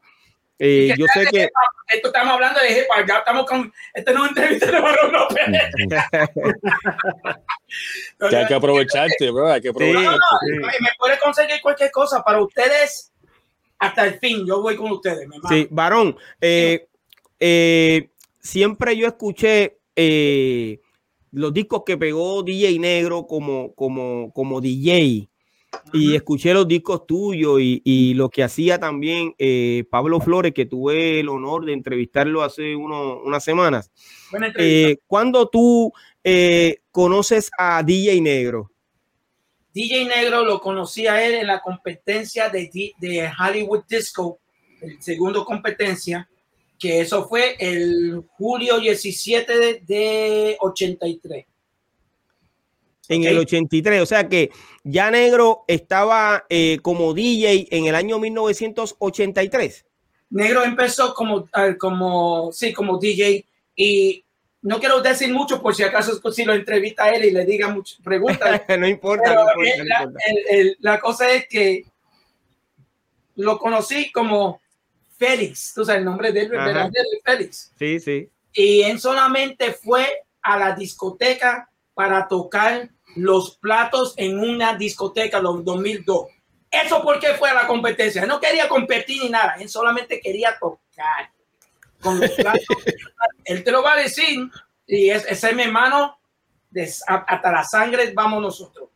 Um, de, de, ahí él estaba tocando su parties, si estoy correcto, de uh -huh. freestyle y todo eso. Y después fue una vez que no puedo decir cuándo, porque él, él, él es el verdadero persona que trajo este género a Puerto Rico y la idea de todo esto del reggaetón. Yo, yo le llamo, yo le llamo, al igual que eh, muchos dentro de la industria, el creador de la industria. Yes. De, yes. Así. Yes. Yo le digo, a mí, yo le, les, les hicimos a él el Quincy Jones. Hasta yo mismo lo digo porque él tiene, mira, él tiene, sí, tiene un oído, sí, sí, él tiene eso. Y yo, sí, me, yo le doy mi respeto un millón y como persona de, sí. de empresa. Yo, lo, yo lo miro a él. Eh, so, saludos a DJ Negro. Tiene, eh, tiene, un oído, tiene un oído y una risa malévola. perdóname, perdóname, perdóname. so, um, Saludos a DJ Negro, que yo espero que eh, también podamos tenerlo pronto aquí. Eh, ok, conoces a DJ Negro en el año 1983 y sí. Negro eh, ya estaba tocando en París y haciendo París en, en, en, el área metropolitana. La música eh, de boogie y freestyle en ese momento, tú sabes, del 83 hasta que explotó con Vico sí, a mí no okay. puedo decir mucho de la historia, a mí he visto su documental uh -huh. y, y, y me dijo, tú sabes, hay muchas cosas que Ajá. Sí, se pusieron y no se pusieron porque era. Ya tú sabes qué quieres decir. Sí, eh, varón, pero entonces en esa época del año 85 eh, que básicamente que es que comienza el underground. Eh, al 87 que grabas con, con, con, con Fígaro, eh, City B City, tú estabas tocando eh, en Puerto Rico actividades, haciendo presentaciones. recuérdate que yo estaba en la, empecé en la discoteca cuando llegué a Puerto Rico, gracias a Dios, en septiembre del 83, en Camelot, a donde era Laser. Ahí, tú sabes, de yo tocando en discoteca hasta el 85, no, 86. Okay. 86, ahí yo estaba tocando en las discotecas. Vengo, yo que yo digo, pues, ¿sabe qué? Dame ser algo diferente. Me vino, una, me vino, me vino a la mente de hacer disco paris con mi buen amigo Freddy Piñero, ¿ok? De Bayamón. Y me llama, vamos a hacer un party. Y hicimos nuestro primer party en la calle. Fue en Corozal. Pero eso fue al momento, a la misma vez yo estaba ya con X100. ¿ok? Porque en el 86 es cuando yo empiezo con X100. Ok. Ok, so, eh, te puedo decir, yo empecé tocando para la calle desde el 86 hasta este día. Gracias, señor. Ok. Eh, eh, hablaste de tu primer concierto que fue en Corozal. Bueno, fue, fue Disco Party, no concierto. Disco Party, ok. Eh, en Puerto Rico se celebraron unos conciertos eh, donde trajeron eh, raperos americanos. La pregunta importante que yo tengo, sí. ¿tú fuiste el productor de esos eventos o fue Prime Records? El primer, ok, vamos a hablar claro. Y uh, yo hablé con, con, con el mismo Jorge Oquendo, tú sabes, Sexy Boy que mi pana también, que lo quiero mucho. Y, y, y, también eh, TNT sabe lo que hay. so, voy, lo que voy a decir, y si estoy mintiendo, por favor, dímelo en la cara, César, ¿ok? Tú sabes cómo es tú y yo. César es bien straight, straight out, y tú sabes cómo es. so, um, el primer concierto que se hizo en Puerto Rico, que fue el Big Boom, fue Run DMC en la cancha de Quijote Morales. en Guaynabo. Quijote Morales, exacto. Okay. ok, eso fue el primero. ¿Quién lo produjo? No fue Barón López. Yo no okay. tenía chavo para traer a esa gente. ¿Quién lo trajo? El señor Pepe Dueño. Ah, Pepe Dueño. Ok, ok, ok. Ok, a mí, yo, yo creo que yo lo saqué, te enseñó, no sé, pero es, ese fue el party ese fue el party que me dijo, ¿quién más? Para buscar, para poner, para el opening de Run DMC. Ok. Y ahí entonces... Ese caballo, yo no sé si estoy puntando bien o así. Papi, ese fue mi primer, ese fue mi primer concierto en mi vida que yo fui. Ah, pues, mira para allá. Mira primer, yo tenía 12 años de edad. Ah, wow. Mi Pero es, me dejó al frente, fue más farreco. Eso fue mi primer concierto en vivo, mi primero. Wow. Wow. Ahora ya no lo sabía, no lo sabía. Pero, wow. pero imagínate que, que, que, yo tenía, yo tenía Discord. Mm -hmm. La primera vez que yo vi a Varón en vivo. Yeah. Tú te ponías los audífonos así, como un buzo, y te sacabas. y eso, todavía, todavía, tengo la foto de esa así. wow. Pues eso, eso, fue el primer, eso fue el primer concierto, porque recuérdate, antes de, antes que hicimos, y quiero decir hicimos porque fue como compañero, él me, él me preguntó de quién podíamos traer él me puso, eh, Pepe Dueño fue que me trajo a tocar ahí. Esto fue antes de Barón 88 y todo eso. Estamos, estamos hablando en el 86. Hey, sí, sí. correcto, 86. Cuando empecé a hacer los disco, los disco party conciertos, así que yo lo llamo. Fue los Dance Music Encounter, que los últimos dos, que hice tres, los últimos dos Dance Music Encounters lo hice en el Mespabilia. Pero no era recuérdate una cosa, el, la música hip hop, yo lo estaba mezclando con la música freestyle en esos tiempos. ¿Por qué? El freestyle era bien duro. Ese era el reggaetón. Ese era el Ah, reggaetón. ese era de el ese reggaetón. tiempo, freestyle. No doubt. Tú sabes, era el free, pero el freestyle de Latin freestyle, como Show Me, The Cover Girl, CDB, todo eso. Yo Bien. Ajá, que eso es lo que nosotros pegamos mucho en la música dance, que yo sé, y con todo respeto, todo lo que estaban en rap, en hip hop, y a todos estos artistas que ahora que no quiere hablar con nadie, eh, eh, lo digo yo así, que empezaron a escuchar freestyle, Ajá. ¿ok? Quizás uno o dos lo dicen, y a veces no lo dicen porque no quieren dañarse su image, pero se lo respeto. Pero así es la cosa. Pero esas eran las pistas que usábamos. Usábamos Thank you. pistas de freestyle. Thank you. Thank you. Thank you. Varón, pero entonces, este, eh, eh, tu primer concierto eh, masivo, por así llamarlo, y donde trajiste eh, raperos americanos, ¿cuál fue? ¿Este fue? No, me- ese fue el primero El, que yo. el Varón 88. No, No. no, no, no, no, no, no. Ok, fue primero. Yo no traje, yo no puse, vamos a hablar claro, yo no era promotor de ninguno de estos conciertos. Ok, está bien, está bien. entendí. Promotor, promotor. Ahora, yo siempre decía, ¿sabe qué? Vamos a traer a este. Mira, vamos Ok. a traer a, a Will Smith, a you know, Fresh Prince. Yo, el último, el último que yo hice que fue gracias a estos tres caballeros. El Sexy Boy Jorge Oquendo, Miguel, a Miguel Correa y Rafi Núñez de Serrayes. Ese era el team que trajo oficialmente, que puso los chavos, que dicen que a mí a ese, en ese tiempo tú no necesitabas un permiso de promotor como ahora Como ahora, ¿eh? y hicimos esos conciertos. Puedo decir hicimos porque siempre me contaba conmigo porque yo estaba en X100 tocando hip hop, freestyle y todo lo que la gente le gusta en la calle. O sea que la mayoría de esos conciertos eh, lo hizo la compañía Prime Records. Sí, Prime Entertainment, no Prime. Records. Son dos Ah, diferentes. ok. Ustedes trajeron a Rock Bass, ¿verdad? Rock Bass fue el, cuando se hizo, se trajo Rock Bass con Fresh Prince. Wow. Sí, Y cuando vino, cuando vino Public Enemy y Every en Rakim, who, who was Eso- the- ¿quién fue eso- promotor ahí? Eso no, también fue, todo fue. misma que- persona. El mismo tiempo. Ah, Ok. la Porque misma todos fueron Prime. Sí, señor. Tú sabes que me Eh, usaron yo a mí porque, porque recuérdate, yo, le- yo fui que tocaba rock bass en la Ujú. radio. Y tú Exacto. sabes que eso es un Ujú. anthem. Lo puse en la radio, dos meses después, varón, y ese disco, ese rock bass, ¿por qué tú no crees que lo traemos? Debe traerlo. Y lo trajeron. Tú sabes, yo era como diciendo sí.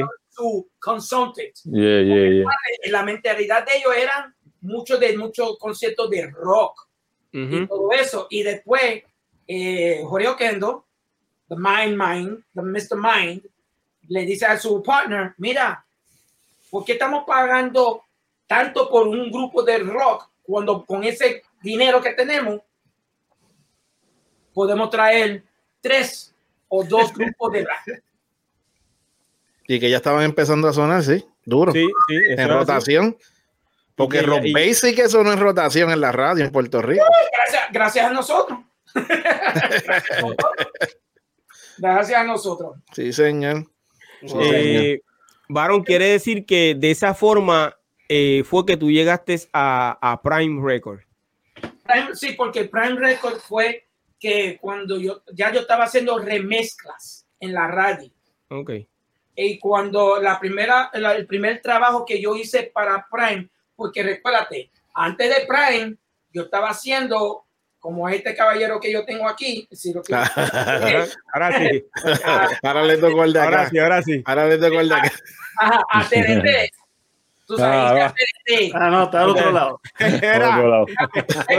dónde es que Está cruzado, está cruzado. Está cruzado, está cruzado, está cruzado. Pero la, la cosa es que la cosa es que yo antes de entrar a Prime ya yo estaba haciendo discos de hip hop, como el caballero que tenemos ahí, TNT, Ok. ¿me ¿entiendes? Sí, sí. Hice el disco de que canse en paz, Jimmy. Eh, Jimmy MC. Eh, ah, también padre, hiciste padre. el de, Tus sí, hiciste el de, el de TNT, si no me equivoco, ¿verdad?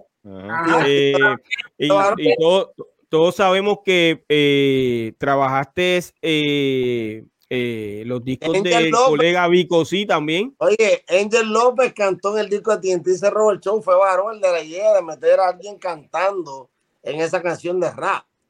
Es como diciendo el hip hop Ese tipo de discusiones todavía no se había hecho tanto así, ¿me entiendes? Tan, o sea, tan, tan, tipo freestyle, tan soprano, ¿me entiendes? Siempre eran coristas, me acuerdo, o sea, más melo, pero... Melo. Robert, o sea, ese flow y eso fue idea de varón. Estaba Angel López con María, ¿te acuerdas cuando era CUT? Claro que yes, claro que yes. Tú sabes, so, so, tú sabes, antes que Prime Records, que ya estaba empezando ellos, bueno, mejor dicho, ya empezaron ellos, no me uh -huh. que disculpa. En ese momento yo estaba haciendo cosas para el difunto y que Dios, Dios, Dios lo quiera en el cielo, a Pedro, Pedro Mesé, a Pedro Mesé. Pero Pedro Mesé no tenía, tú sabes, tenía a mí, haciendo cosas, tenía playero para hacer el disco de Bruli, él tenía diferente gente, pero él siempre me tocaba como el día, a mí, TNT y yo tenemos una historia de eso, pero el, la cosa es que, um, que cuando yo llego a trabajar, Jorge está escuchando lo que yo estoy haciendo, no solamente en los discos, pero en la radio, mm. en todo el término de hip hop, tú sabes, Tú sabes cuando una persona, tú no necesitas esto, this is not science. Mm. No es, tú sabes que, ah, pero él está tocando hip hop. Él puede hacer hip hop. ¿Entiendes? Gracias a Dios, él me dice a mí, varón, me gustaría que tú remezclara No me derrumbes de Lisa M. ¿Con eso fue que arrancaste en la compañía? Con la compañía y hicimos un hip hop version con la producción que hizo Mr. Charlie Chase, que fue que escribió la música para No de Derrumbes. Hicimos la remezcla, pero después hice un house version de esa canción con mi buen hermano y amigo DJ Playero. Mucha gente no sabía eso. Que sí, Playero y yo hicimos una remezcla de eso juntos. ¿Qué salió? No, solamente en test presses. Ok. Wow. So, ahí, después de ahí, hicimos, me dijeron, varón, que tú te gustaría hacer el disco de Hispanic Soul de Vico sí. Y yo dije, yo lo hago en una condición. Y me dijeron que necesito hablar con Vico porque Vico me tiró una vez con DJ Negro en un cassette. Así no, y, y, y, y, Vico y yo siempre nos reímos mucho por ese día. Por ese día. Pero, um, por, nice. porque, porque tú, recuérdate, había en esos tiempos, en esos tiempos, lo, aquí, y mi disculpa a todos lo que voy a decir aquí. No le estoy tirando a nadie pero había una guerra. Ah, tú no puedes usar esto. Ah, vente aquí, vente acá. Mira quién tú eres. Ah, mira quién soy yo. I, I mean, allá afuera no era así. Allá era, no era así. Si había competencia, es por las compañías disqueras, pero vayan a la discoteca, mi hermano, mira, yo hice algo nuevo, toma. Yo, yo, my man, yo, what's up, yo, I'm, I got the new public enemy here, try it out. Aquí no hacían eso. Aquí no hacían eso. Y yo creo que todavía no lo hacen. No, ahora lo hacen menos. no, es triste, es triste que no lo hacen así, tú sabes. Yeah. La industria ha cambiado, ha cambiado, pero necesitaba salir de eso porque, ¿sabe qué? Y, y es, es mal de decir esto, en parte. Aquí en Puerto Rico cambian mucho los nombres como, como estamos hablando del principio, que esto es sobre la diferencia del rap. Del rap y el hip hop. ¿Entiende? Uh -huh. Y me recuerdo cuando la canción de Shannon, Give Me Tonight, Let the Music Play, que era música dance. Wow. Oh, mira, esa es música de, de, de Electro Boogie, es una porquería. Electro Boogie, sí, eso fue otra manera de también llamarle la música. Mira, Electro Boogie. Sí, tú sabes, y eso Oye, ese disco era un palo. Si no, y viene para acá para el concierto, yo te doy la promoción. Sí. Wow. la, la, cosa es, la, la, cosa es, que, tú sabes, aquí yo te digo, y no sé si Piro, con todo respeto, Piro, o a, a cada ustedes, TNT, Figgy, a BK, a Q y a DJ R, que yo sé también que estaba envuelto con esto. Nosotros teníamos, tú sabes, no ganga, pero la gente estaban haciéndonos a nosotros como diciendo enemigos cuando no somos enemigos. Mm. Uh -huh. creando, creando una atmósfera negativa. Es, es, como lo que están haciendo en reggaetón, la música, la tiraera, que esta tiraera, uh -huh. ese, ese es viejo, pero e, era algo así con los productores, con los, uh, los MCs, con todo el mundo.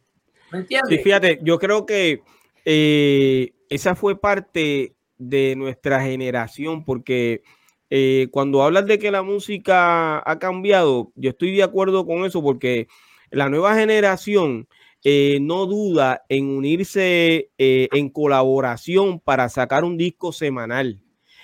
A nosotros, los de la primera generación, se nos hizo tan difícil que yo creo que fue parte de ese, de, es que no, de esa crianza o, o, o, de ese ego que tenía esa celos, celos, yo diría celos y, que, sí. que, no podían unirse y quiero que sepas que todavía existe, existe. eso porque yeah. hoy nosotros estamos unidos aquí, por aquí falta gente. Oye, claro. aquí falta gente y gente que, que, que, que, yo los he buscado, eh, los quiero traer porque independientemente hayamos tenido diferencias en el pasado, mano, todos tenemos que remar para un mismo sitio. Eso lo están haciendo los de la nueva generación y hoy los vemos en todos sitios. Eh, pero un puntito, un puntito rápido, rápido, si me permite, perdón la interrupción. Hay una diferencia bien grande también. Ajá. Que en estos tiempos, en esta generación, debido a la tecnología, es conveniente a nivel monetario hacer estos tipos de featuring. Featuring, sí, sí los featuring. Sí. Antes era como, ah, voy a grabar con fulano, ¿quién eres tú? Si esto uh -huh. está por debajo de mí, yo le voy a pauta a él. Correcto. Ahora es diferente porque ahora tú le dices, fulano, vamos a tirar una canción para tirarla streaming, porque tú tienes un público de 10 millones y un público de 10 millones, o somos Exacto. 20, yo voy a coger 20, tú vas a coger 20 a la misma. So, ahí hay un poquito claro. de diferencia, pero uh -huh. sí en la cultura, uh -huh. no solamente musical, en todo, el puertorriqueño, pues se crió con esa mente colonizada que yo tengo que ser primero o el único, quítate tú para ponerme yo. Mm. Este, yeah. Siempre ha sido así. De hecho, hubo conciertos en ese tiempo donde Barón López versus DJ Negro. Y la gente. no, pero espérate, espérate. No digan no diga eso todavía en la competencia de DJ Negro y Barón, porque eso no fue así. Es Barón y Negro contra DJ eh, Rubén DJ y Benny Blanco. Benny Blanco. Ese fue, ese fue, sí, esa fue la que yo aclaré el otro día. Y con Pablo Flores, a ti te pusieron también, Capo 105 contra X100 como tiempo que sí, eso, eso es otra cosa, sí, eso es radio contra radio. Yo no, con Pablo yo nunca tuve, nunca tuve claro. ningún problema, ningún bla, bla, bla. Si es conmigo, yo no sé, ni la verdad. No. Eso no, pero, eso no la gente creaba esta, esta, esta, cuestión. La gente, la gente. Sí, pero y voy más lejos todavía. Cuando nosotros empezamos, la palabra featuring no existía, papá. ¿Qué, ¿Quién hacía featuring para ese tiempo? Nadie. ¿Quién hacía nadie, nadie, sí. Nadie. Eso también otra cosa. Eso no existía. Hubo, hubo, hubo, hubo, algo. Había otra cosa que. De la misma compañía, hubo algo.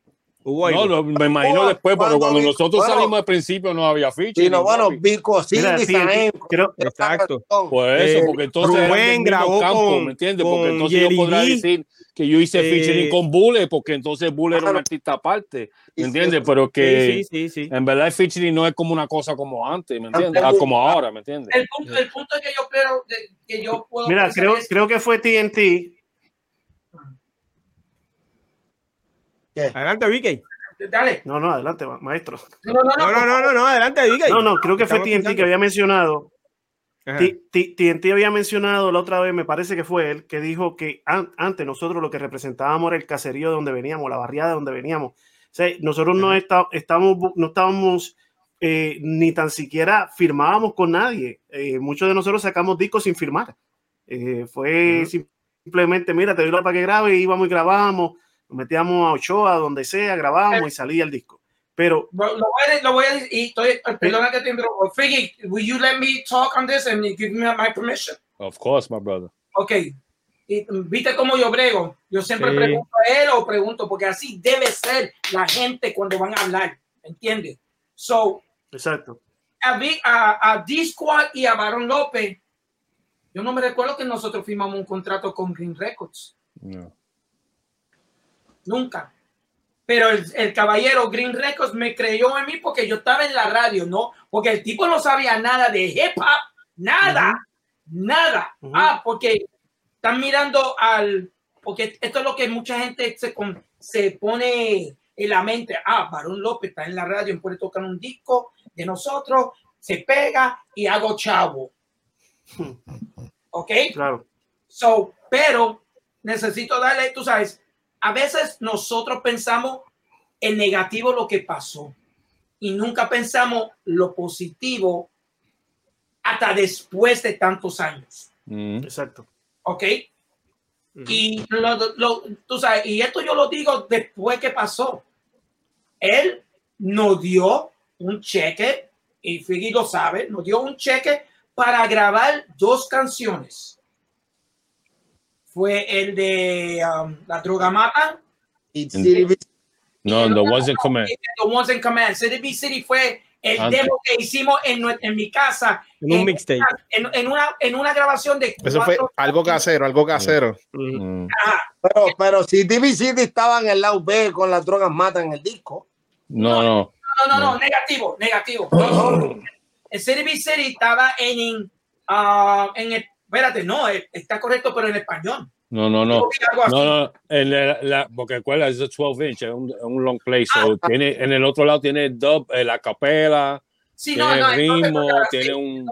sí, Y la era droga. En el mata fue solo, 45, solo. Mira, solo. Si, vinimos a, si vinimos a ver en el 45, fuimos los primeros que traducimos una canción también de rap en español porque la hicimos en inglés. Está Las drogas matan, en, en el otro lado está Drugs Kill.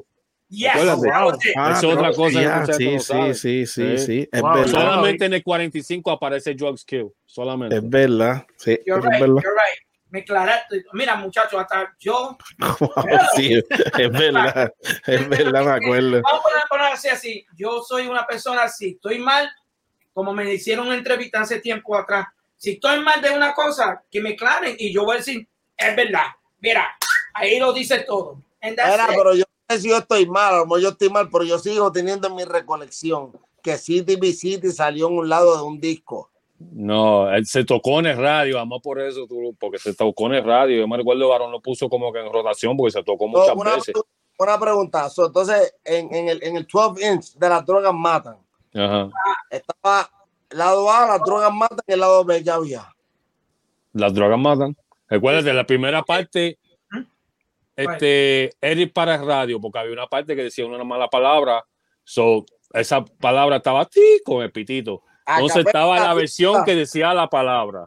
Entonces en el otro lado estaba como que un mixeo que Varón había hecho con editeo, mucho Se editeo, un dub, dub, version dub, y después yeah. estaba la capela. Exacto. Es como Yeah. yo hice contigo, TNT, que cuando hicimos el Robert Show, hice ve- versión larga, versión dub y una capela. La diferencia era que en el 45 aparecía la canción en inglés en el otro lado. Yes. Ok. En español y en inglés. Pero como la, la disquera, las disqueras, en ese momento, en ese momento, nunca sabía cómo mover el rap hasta Sí. que una mostra vino, yo lo digo yo mismo personalmente, una mostra, ¿ah? Saida Morales. Zaira Morales creyó en esto y hizo todo. A mí, lo que hizo, lo que hizo, yo no sé, no, no importa tampoco, pero hizo para el género que subió.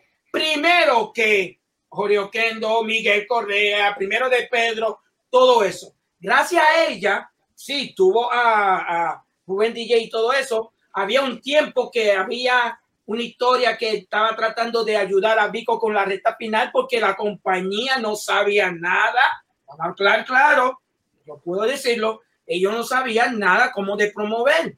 Recuérdate, cuando Prime entró, y esto está confirmado, no lo estoy diciendo yo, cuando empezó eh, Prime Records, ellos no tenían ninguna distribución eh, propia. Si no tenían conocimiento, no tenían conocimiento. a BM Records. Exacto, y no estoy tirando a, a mi, a mi pana Eso es parte de nosotros cuando aprendemos nosotros. Todo era nuevo, todo era nuevo. Todo. Sí. Exacto. Ahora voy donde Jorge Oquendo a decirle, varón está hablando miel de ti. no, mira. Papá, tú. No te dice no, no, cuidado. Mira.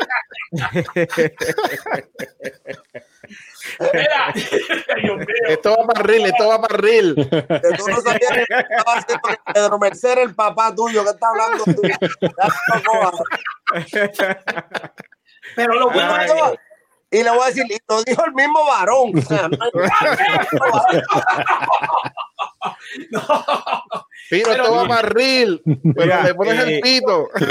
Pero es una cosa que es varón. ¿entiendes? So, eso, eso es, es, es, que para que la gente entienda cómo es. C cómo fluyó y cómo, cómo, exacto. Sí. Yeah. Eh, varón, eh, hay un, un admirador eh, de todos nosotros y de la vieja escuela que escribe que el primer concierto en Puerto Rico eh, de hip hop fue de Sugar Hill Gang en diciembre del 1979 en el Coliseo Roberto Clemente. ¿Tú recuerdas eso? No sé porque yo no estaba viviendo aquí en Puerto Rico. Segundo, uh, podía ser que lo trajeron por primera vez. Podía okay. ser, con todo respeto a la persona, no sé. Eh, yo hablar quizás con el cantante original, Mr. G, okay. y a preguntarle si ellos fueron. Y vino a Puerto Rico. Exacto. Porque lo conozco personalmente. O sea, que eso, eso, podemos aclararlo después, eh, porque Pero mira, puedes escribir. Pero gracias a, a, la persona que te escribió eso. Sí, claro. Me gustaría aclarar las cosas como deben Tremendo dato. Pero hay una cosa importante que tenemos que saber también, que en esos tiempos Sugar Hill Gang todavía no estaba, no, no estaba definido como un género de hip hop o rap. No, es, es, lo dijo al principio. Correcto. Recuerda ellos, ellos evolucionando como que como que era más disco music. Lo veía más sí. como un uh -huh. disco music que como rap. Sí, Nos dimos cuenta disco, que rap sí. a los años. Yeah. So, cuando lo traen por primera vez en el 79, no creo que lo hayan traído como un grupo de rap. Exacto. Como, como, algo del disco nuevo. Que estaba pegado. Que estaba pegado. pegado. Tipo Joe Batán. Uh -huh. Y eso, y, y, lo dijiste bien claro, eh, César, que tú sabes, el, la gente necesita, y, y, y, se lo respeto a todo el mundo que tiene sus diferencias, porque quizás no entiende la industria o conoce la industria, como dijo TNT. Ese grupo grabó de una canción que sí, nosotros en ese tiempo atrás, antes que era el primer disco de rap, Good Times de, de, de Chic, nosotros lo descrachamos y todo eso, dándole para atrás para que la, el rapero lo cantaba. La disquera Sugar Hill Gang vino con la idea, dame buscar a tres muchachos, un tipo de, de una pizzería, otro que estaba por aquí y otro por aquí, vamos a unirnos y boom, hicieron, eh, eh, hicieron Rappers Delight. Y mm. lo digo como dice MC Cass, uno de los pioneros también, que eh, como nosotros que somos pioneros del principio de todo esto en la canción de, de, de Shooting Hill Gang, lo escribió él, no lo escribió mm. el gordito.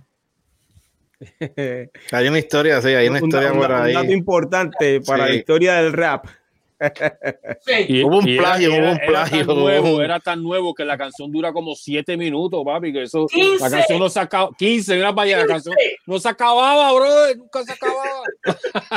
Cuando yo, yo, oí, yo oí esa canción por primera vez, el tipo era en, en, un disco, en un disco patín en Nueva York y yo estaba viendo el tipo y él estaba, el DJ estaba ahí y un tipo estaba haciendo así.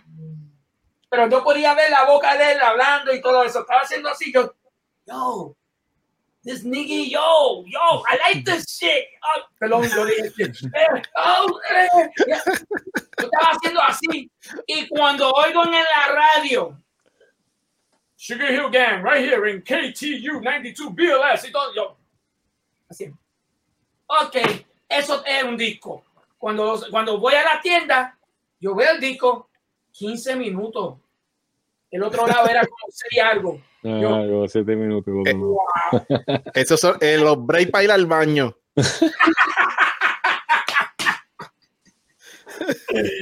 es, es, es, cierto, tú sabes, eh, la industria aquí en Puerto Rico lo cambiaron a muchas cosas. Tú sabes, cambiaron el nombre. Mira cuántas veces cambiaron el nombre de nuestro género ahora del reggaetón. Primero era underground. Después vino, si estoy correcto, reggaetón.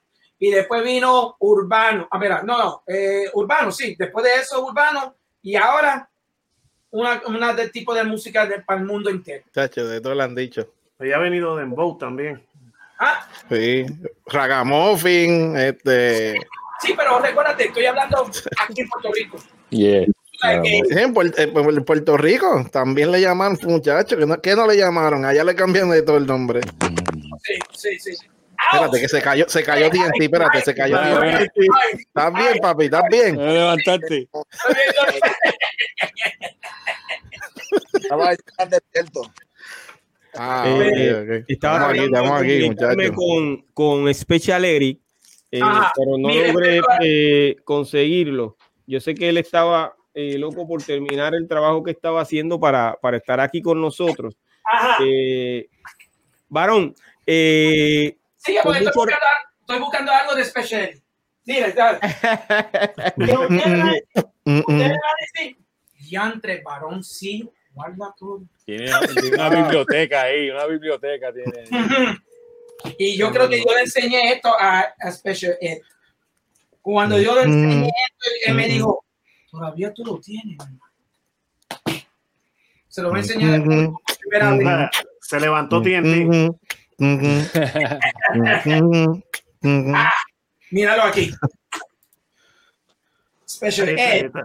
Y tengo su su signature. Y esto yo lo voy a tenerlo para el resto de mi vida.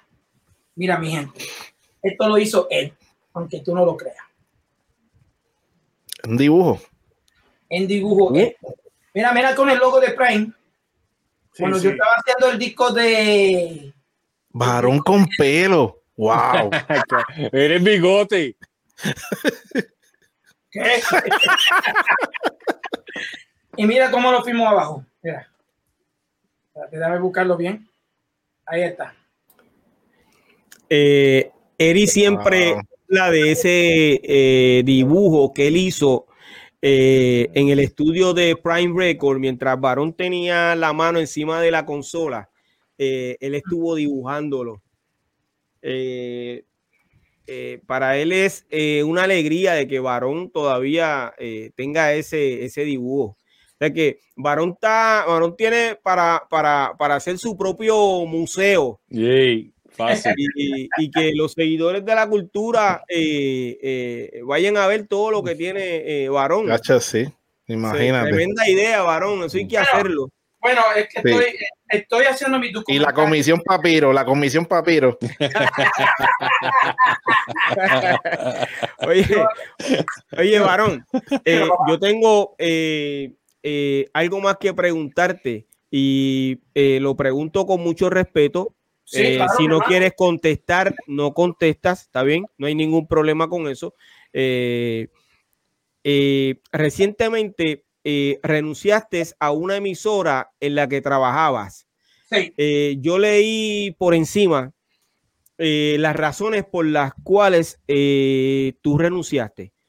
Eh, me parecieron muy válidas, eh, pues porque cuando un hombre decide eh, tomar una decisión porque tiene su propia línea de pensamiento y cree en eso, pues debe seguir de esa forma. Ok.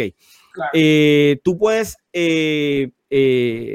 puedes hablar de eso, de esa razón por la cual tú tomas la decisión de salir de esa emisora. Claro que sí, con ningún, con ningún problema y no es de tirar a nadie, es una cosa que es lógica. Ok. En es a fact. Ah, tú sabes, yo agradezco mucho a todos que están ahí de SBS. Ok. okay.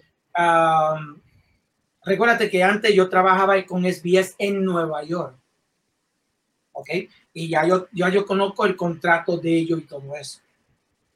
Pero el, el, lo primero es que cuando yo entré, a lo voy a decir así por orden para que tenga toda la historia claro. si me permite. Seguro que sí.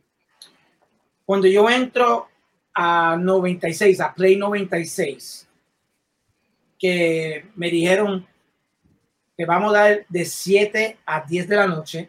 Y yo dije, pero dame los viernes de 7 hasta las 12. Eso fue mi idea. Me lo dieron. Perfecto. Y yo estaba haciendo lo que ninguna emisora estaba haciendo, con todo respeto a todos los otros emisoras. ¿Y qué yo estaba haciendo? Que no estaba tocando nadie de ellos. Yo estaba tocando música como de Stevie Wonder, estaba tocando Luther Vandross, tú sabes, canciones que la gente no escuche o no lo escucha. Es como si tú haces un, un programa de hip hop y pones canciones que tú nunca lo pensabas en la radio. ¿Ok? no, no, o sea, no era, no era throwback, era canciones que no, no, no se escuchaban. Exacto, porque a mí, si, si, se escuchaban en esos tiempos, en 1970, 75 o 70, de Stevie Wonder, de, uh, de Barry White y todo eso, sí se escuchaba, pero nadie no lo está tocando ahora. Ok, ok.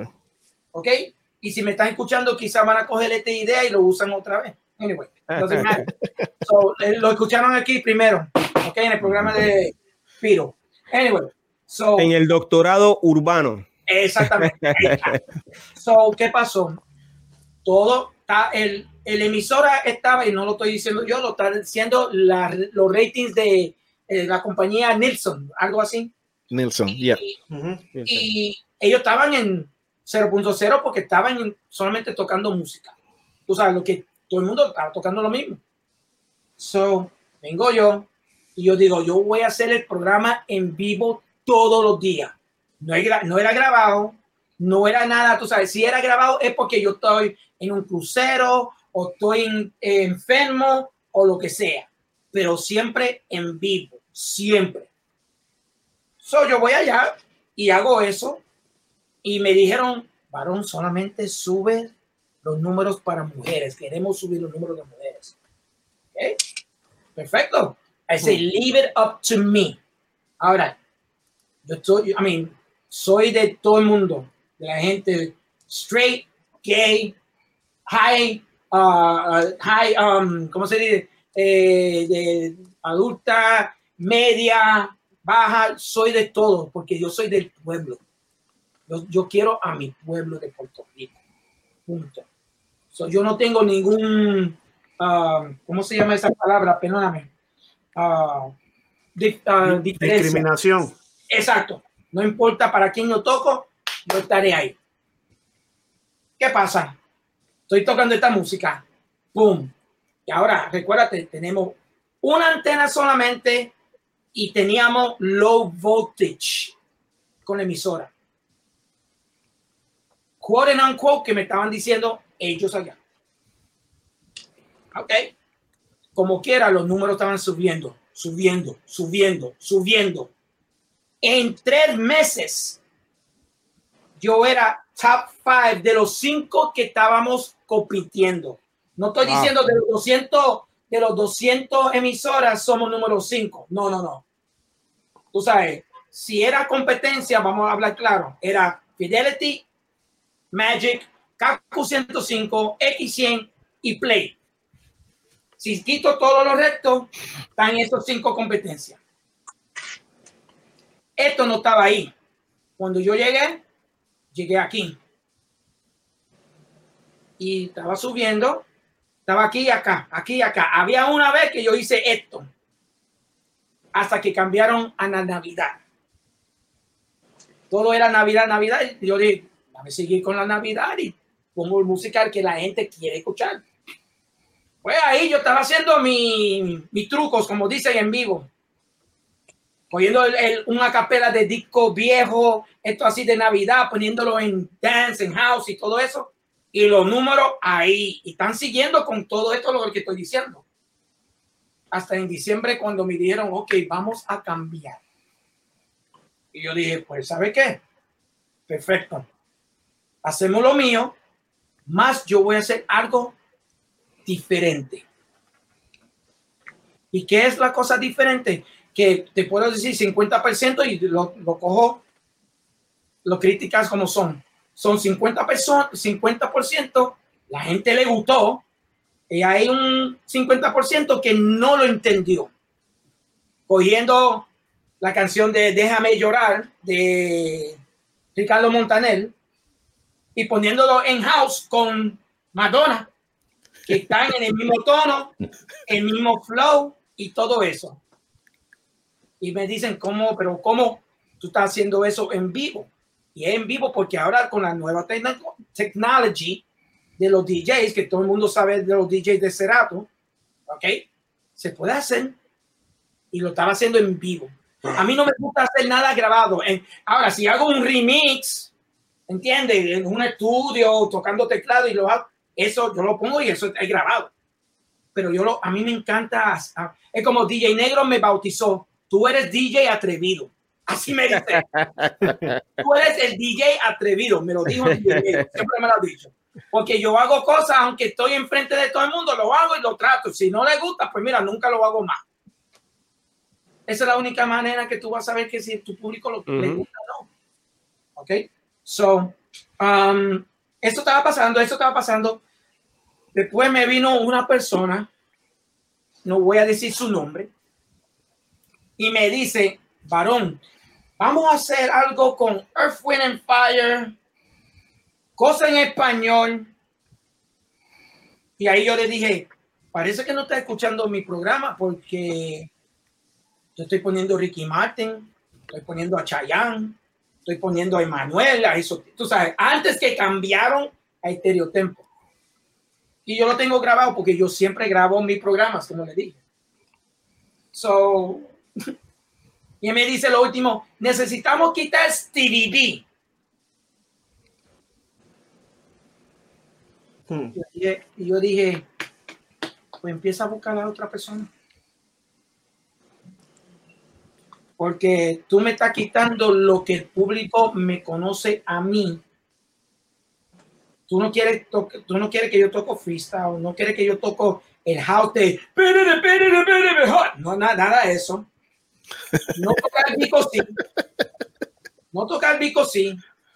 No tocar nada, nada, nada que el público hizo la emisora 96.5 arriba.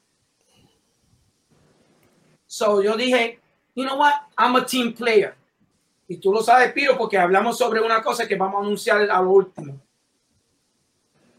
So, I'm a playing team. So, vamos a hacerlo. Hermano, esa primera semana yo estaba rezando, Señor, dame paciencia. y después yo dije, yo voy a romper el hielo, fíjate. Yo puse, no freestyle, pero puse el house de calle y todo eso. Pero le puse a Ricardo Montaner o algo encima como, eh, ¿cómo se llama la canción de esta mujer de, del pelo suelto? Gloria Trevi. A Gloria Trevi. Poniendo cosas que no están remezcladas. Y poniéndolo en house y todo eso. Ahí todo el mundo está diciendo, tú estás haciendo un trabajo chévere. Y yo digo, gracias. Pero también yo le digo, yo lo sé. Porque esto es lo que yo le dije a ustedes, que esto va a pegar. Ok. Vengo un día y ahora estoy planeando de hacer mis conciertos, mis paris de, de, mi, top, de mi música para el público. ¿Sabes que son los paris de Marquesina, uh Rap Taxi y todo eso para este año? Y vengo yo y me están diciendo no puedes tocar nada de freestyle. En otras palabras, no puedo tocar a Shannon, no puedo tocar a eh, la canción de Breaking, no puedo tocar eh, la canción de XLF, la, la versión que todo el mundo le gusta. Y después yo dije, mi hermano, y si pongo Domino Dancing, eso sí lo puede poner. Tiene la misma forma, el mismo sonido de freestyle.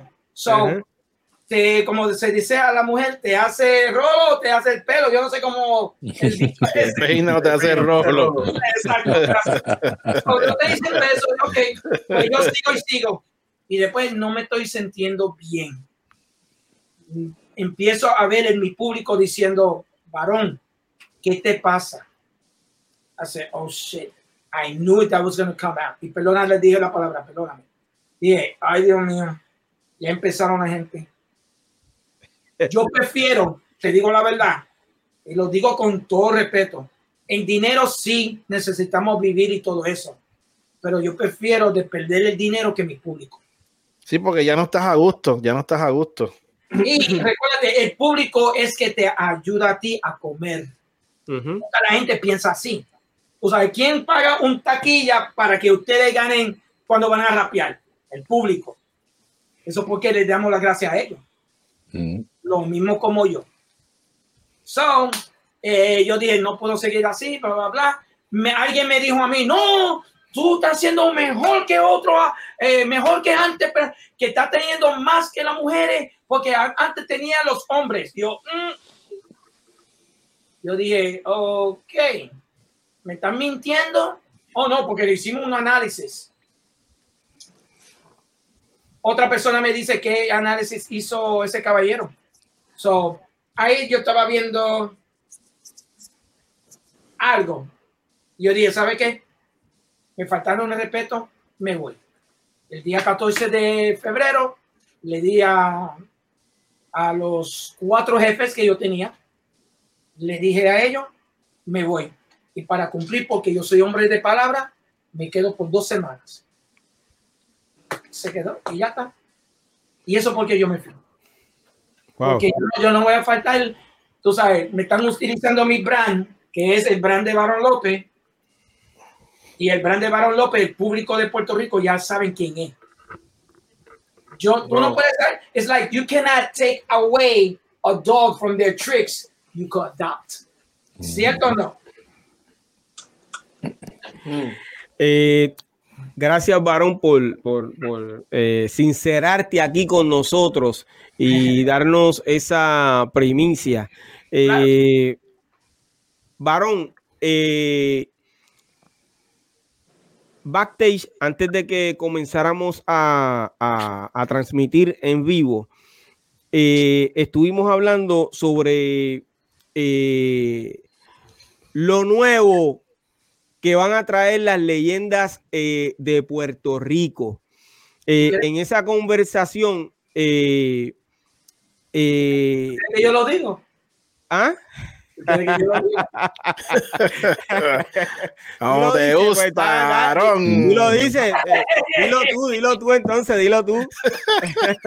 bueno, yo siempre, y yo se lo digo al público aquí, y esto se va a quedar, esto se va a quedar aquí, ¿verdad? Para siempre. Después de dos horas y doce, uh, dos horas, dos, minutos y catorce minutos.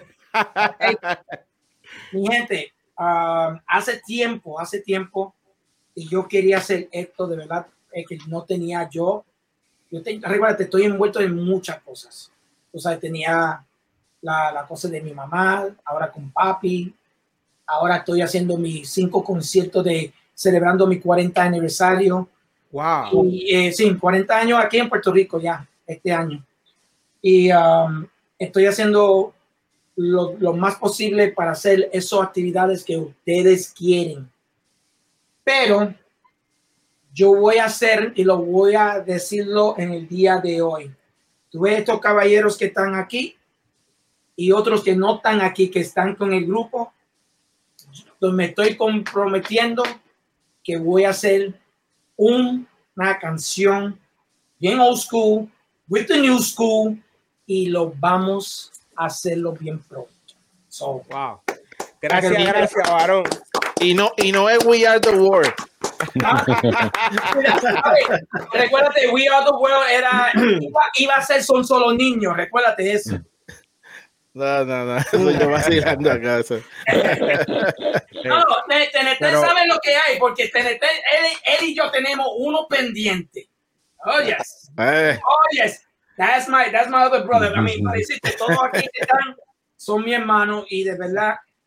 Y, y, y, y para decirte, mira, si quiere aprender muy bien cómo hacer las cosas con buena fe, lo voy a decir así, mi gente.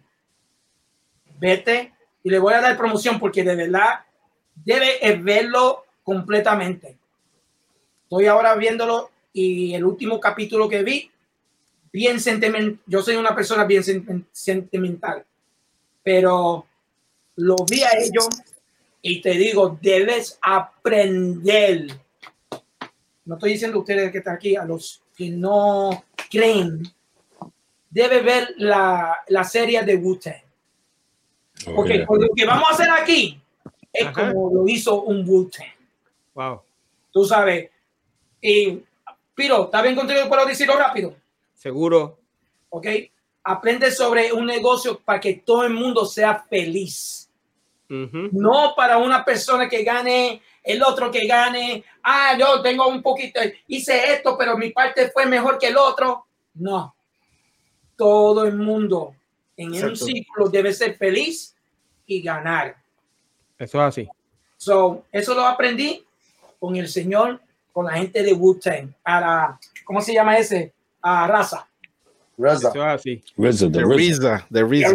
Yeah, tú sabes, dame decirte, si yo veo a ese caballero, no sé si a darle un abrazo y a llorar o shake his hand and say thank you. Tú sabes, porque de verdad, brother. Sí, eso fue. no, no, de, verdad, de verdad, deben ver es eh, el, eh, como empezaron ellos y como están ahora. De verdad, todavía les falta, pero debe aprender eso. eso es lo que yo voy a hacer. Me gustaría hacer con todos ustedes también. Lo, y lo vamos, lo vamos a lograr, lo vamos a lograr. Yo sé que sí, porque esta gente que están aquí, eh, eh, la vieja escuela eh, del rap en español en Puerto Rico, están dispuestos a, a trabajar contigo.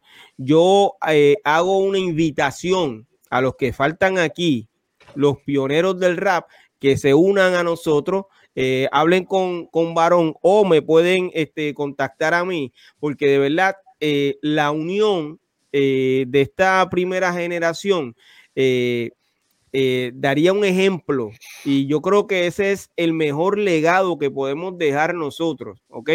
ya estamos viejos para estar con esa bobería, tú sabes, de que yo soy fulanito de tal y tú no eres, ese tipo de cosas, ya estamos viejos y puede ser que el año que viene ya no estés eh, con nosotros y tengamos que eh, eh, extrañarte dentro de, del tema que, vamos a estar haciendo.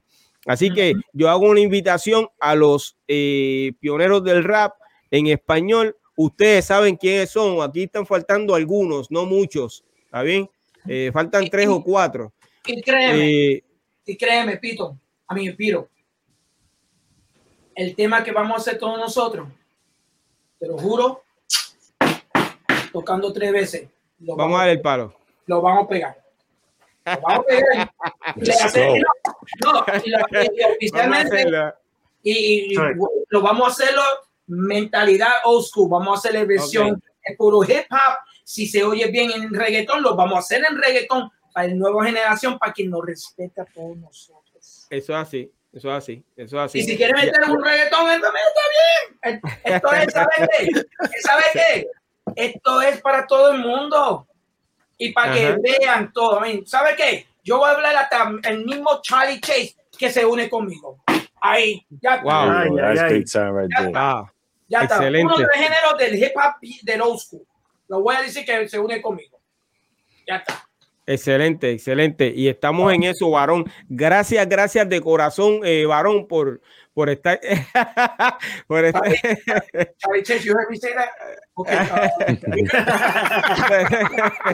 Estoy corriendo.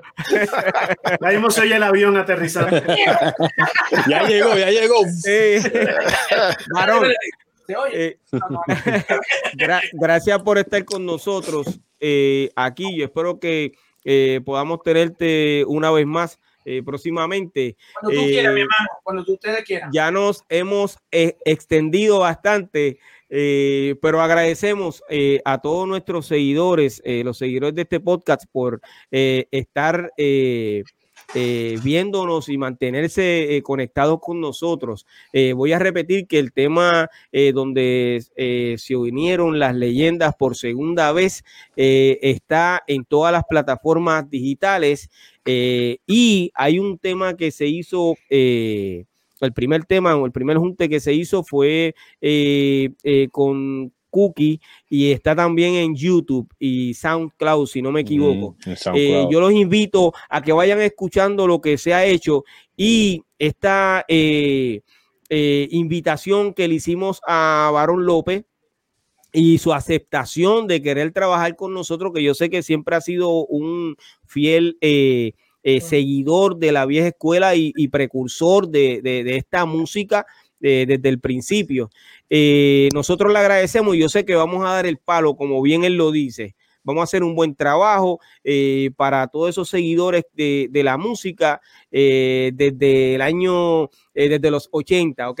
Por eso es que nuevamente hago la invitación a mis colegas pioneros. si no pueden contactarme por alguna razón, vayan donde Varón López.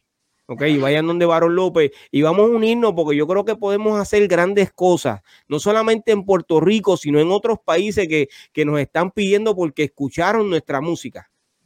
¿Está bien? Eh, yo sé. Para Estados Unidos fue 50 años, para nosotros estamos hablando de 36 años de hip hop en Puerto Rico. Así es. Eso es así, eso es así. que, podemos hacer algo eh, eh, bueno y dejar ese legado eh, eh, no sé, eh, yo creo que podemos unirnos. Varón, una vez más, gracias, muchachos. Vamos a despedirnos con Varón López aquí en, en, el panel. De verdad que sí. My brother. bendiciones para ti. Eh, todas eh, estas leyendas que están aquí eh, las pueden conseguir a través de las redes sociales, TNT, el BK, Cool GD, Don Fígaro y el Barón López, ¿ok? Todos están en las redes sociales. además de eso, me pueden escribir y yo los puedo poner en contacto con cualquiera de ellos. Miente, este es el doctorado urbano y estoy sumamente agradecido por ese apoyo, ¿ok? Gracias, gracias. Y nos vemos el lunes que viene nuevamente con estas leyendas. Muy fuimos, muchachos. Y esperen eh, los, esperen action figures pronto también. Y en el primer capítulo, ahí estoy yo. No quiero que te ofenda, pero yo soy la historia. Me llaman leyenda. Ah, no quiero que te ofenda pero yo soy la historia. Soy leyenda. Let's go.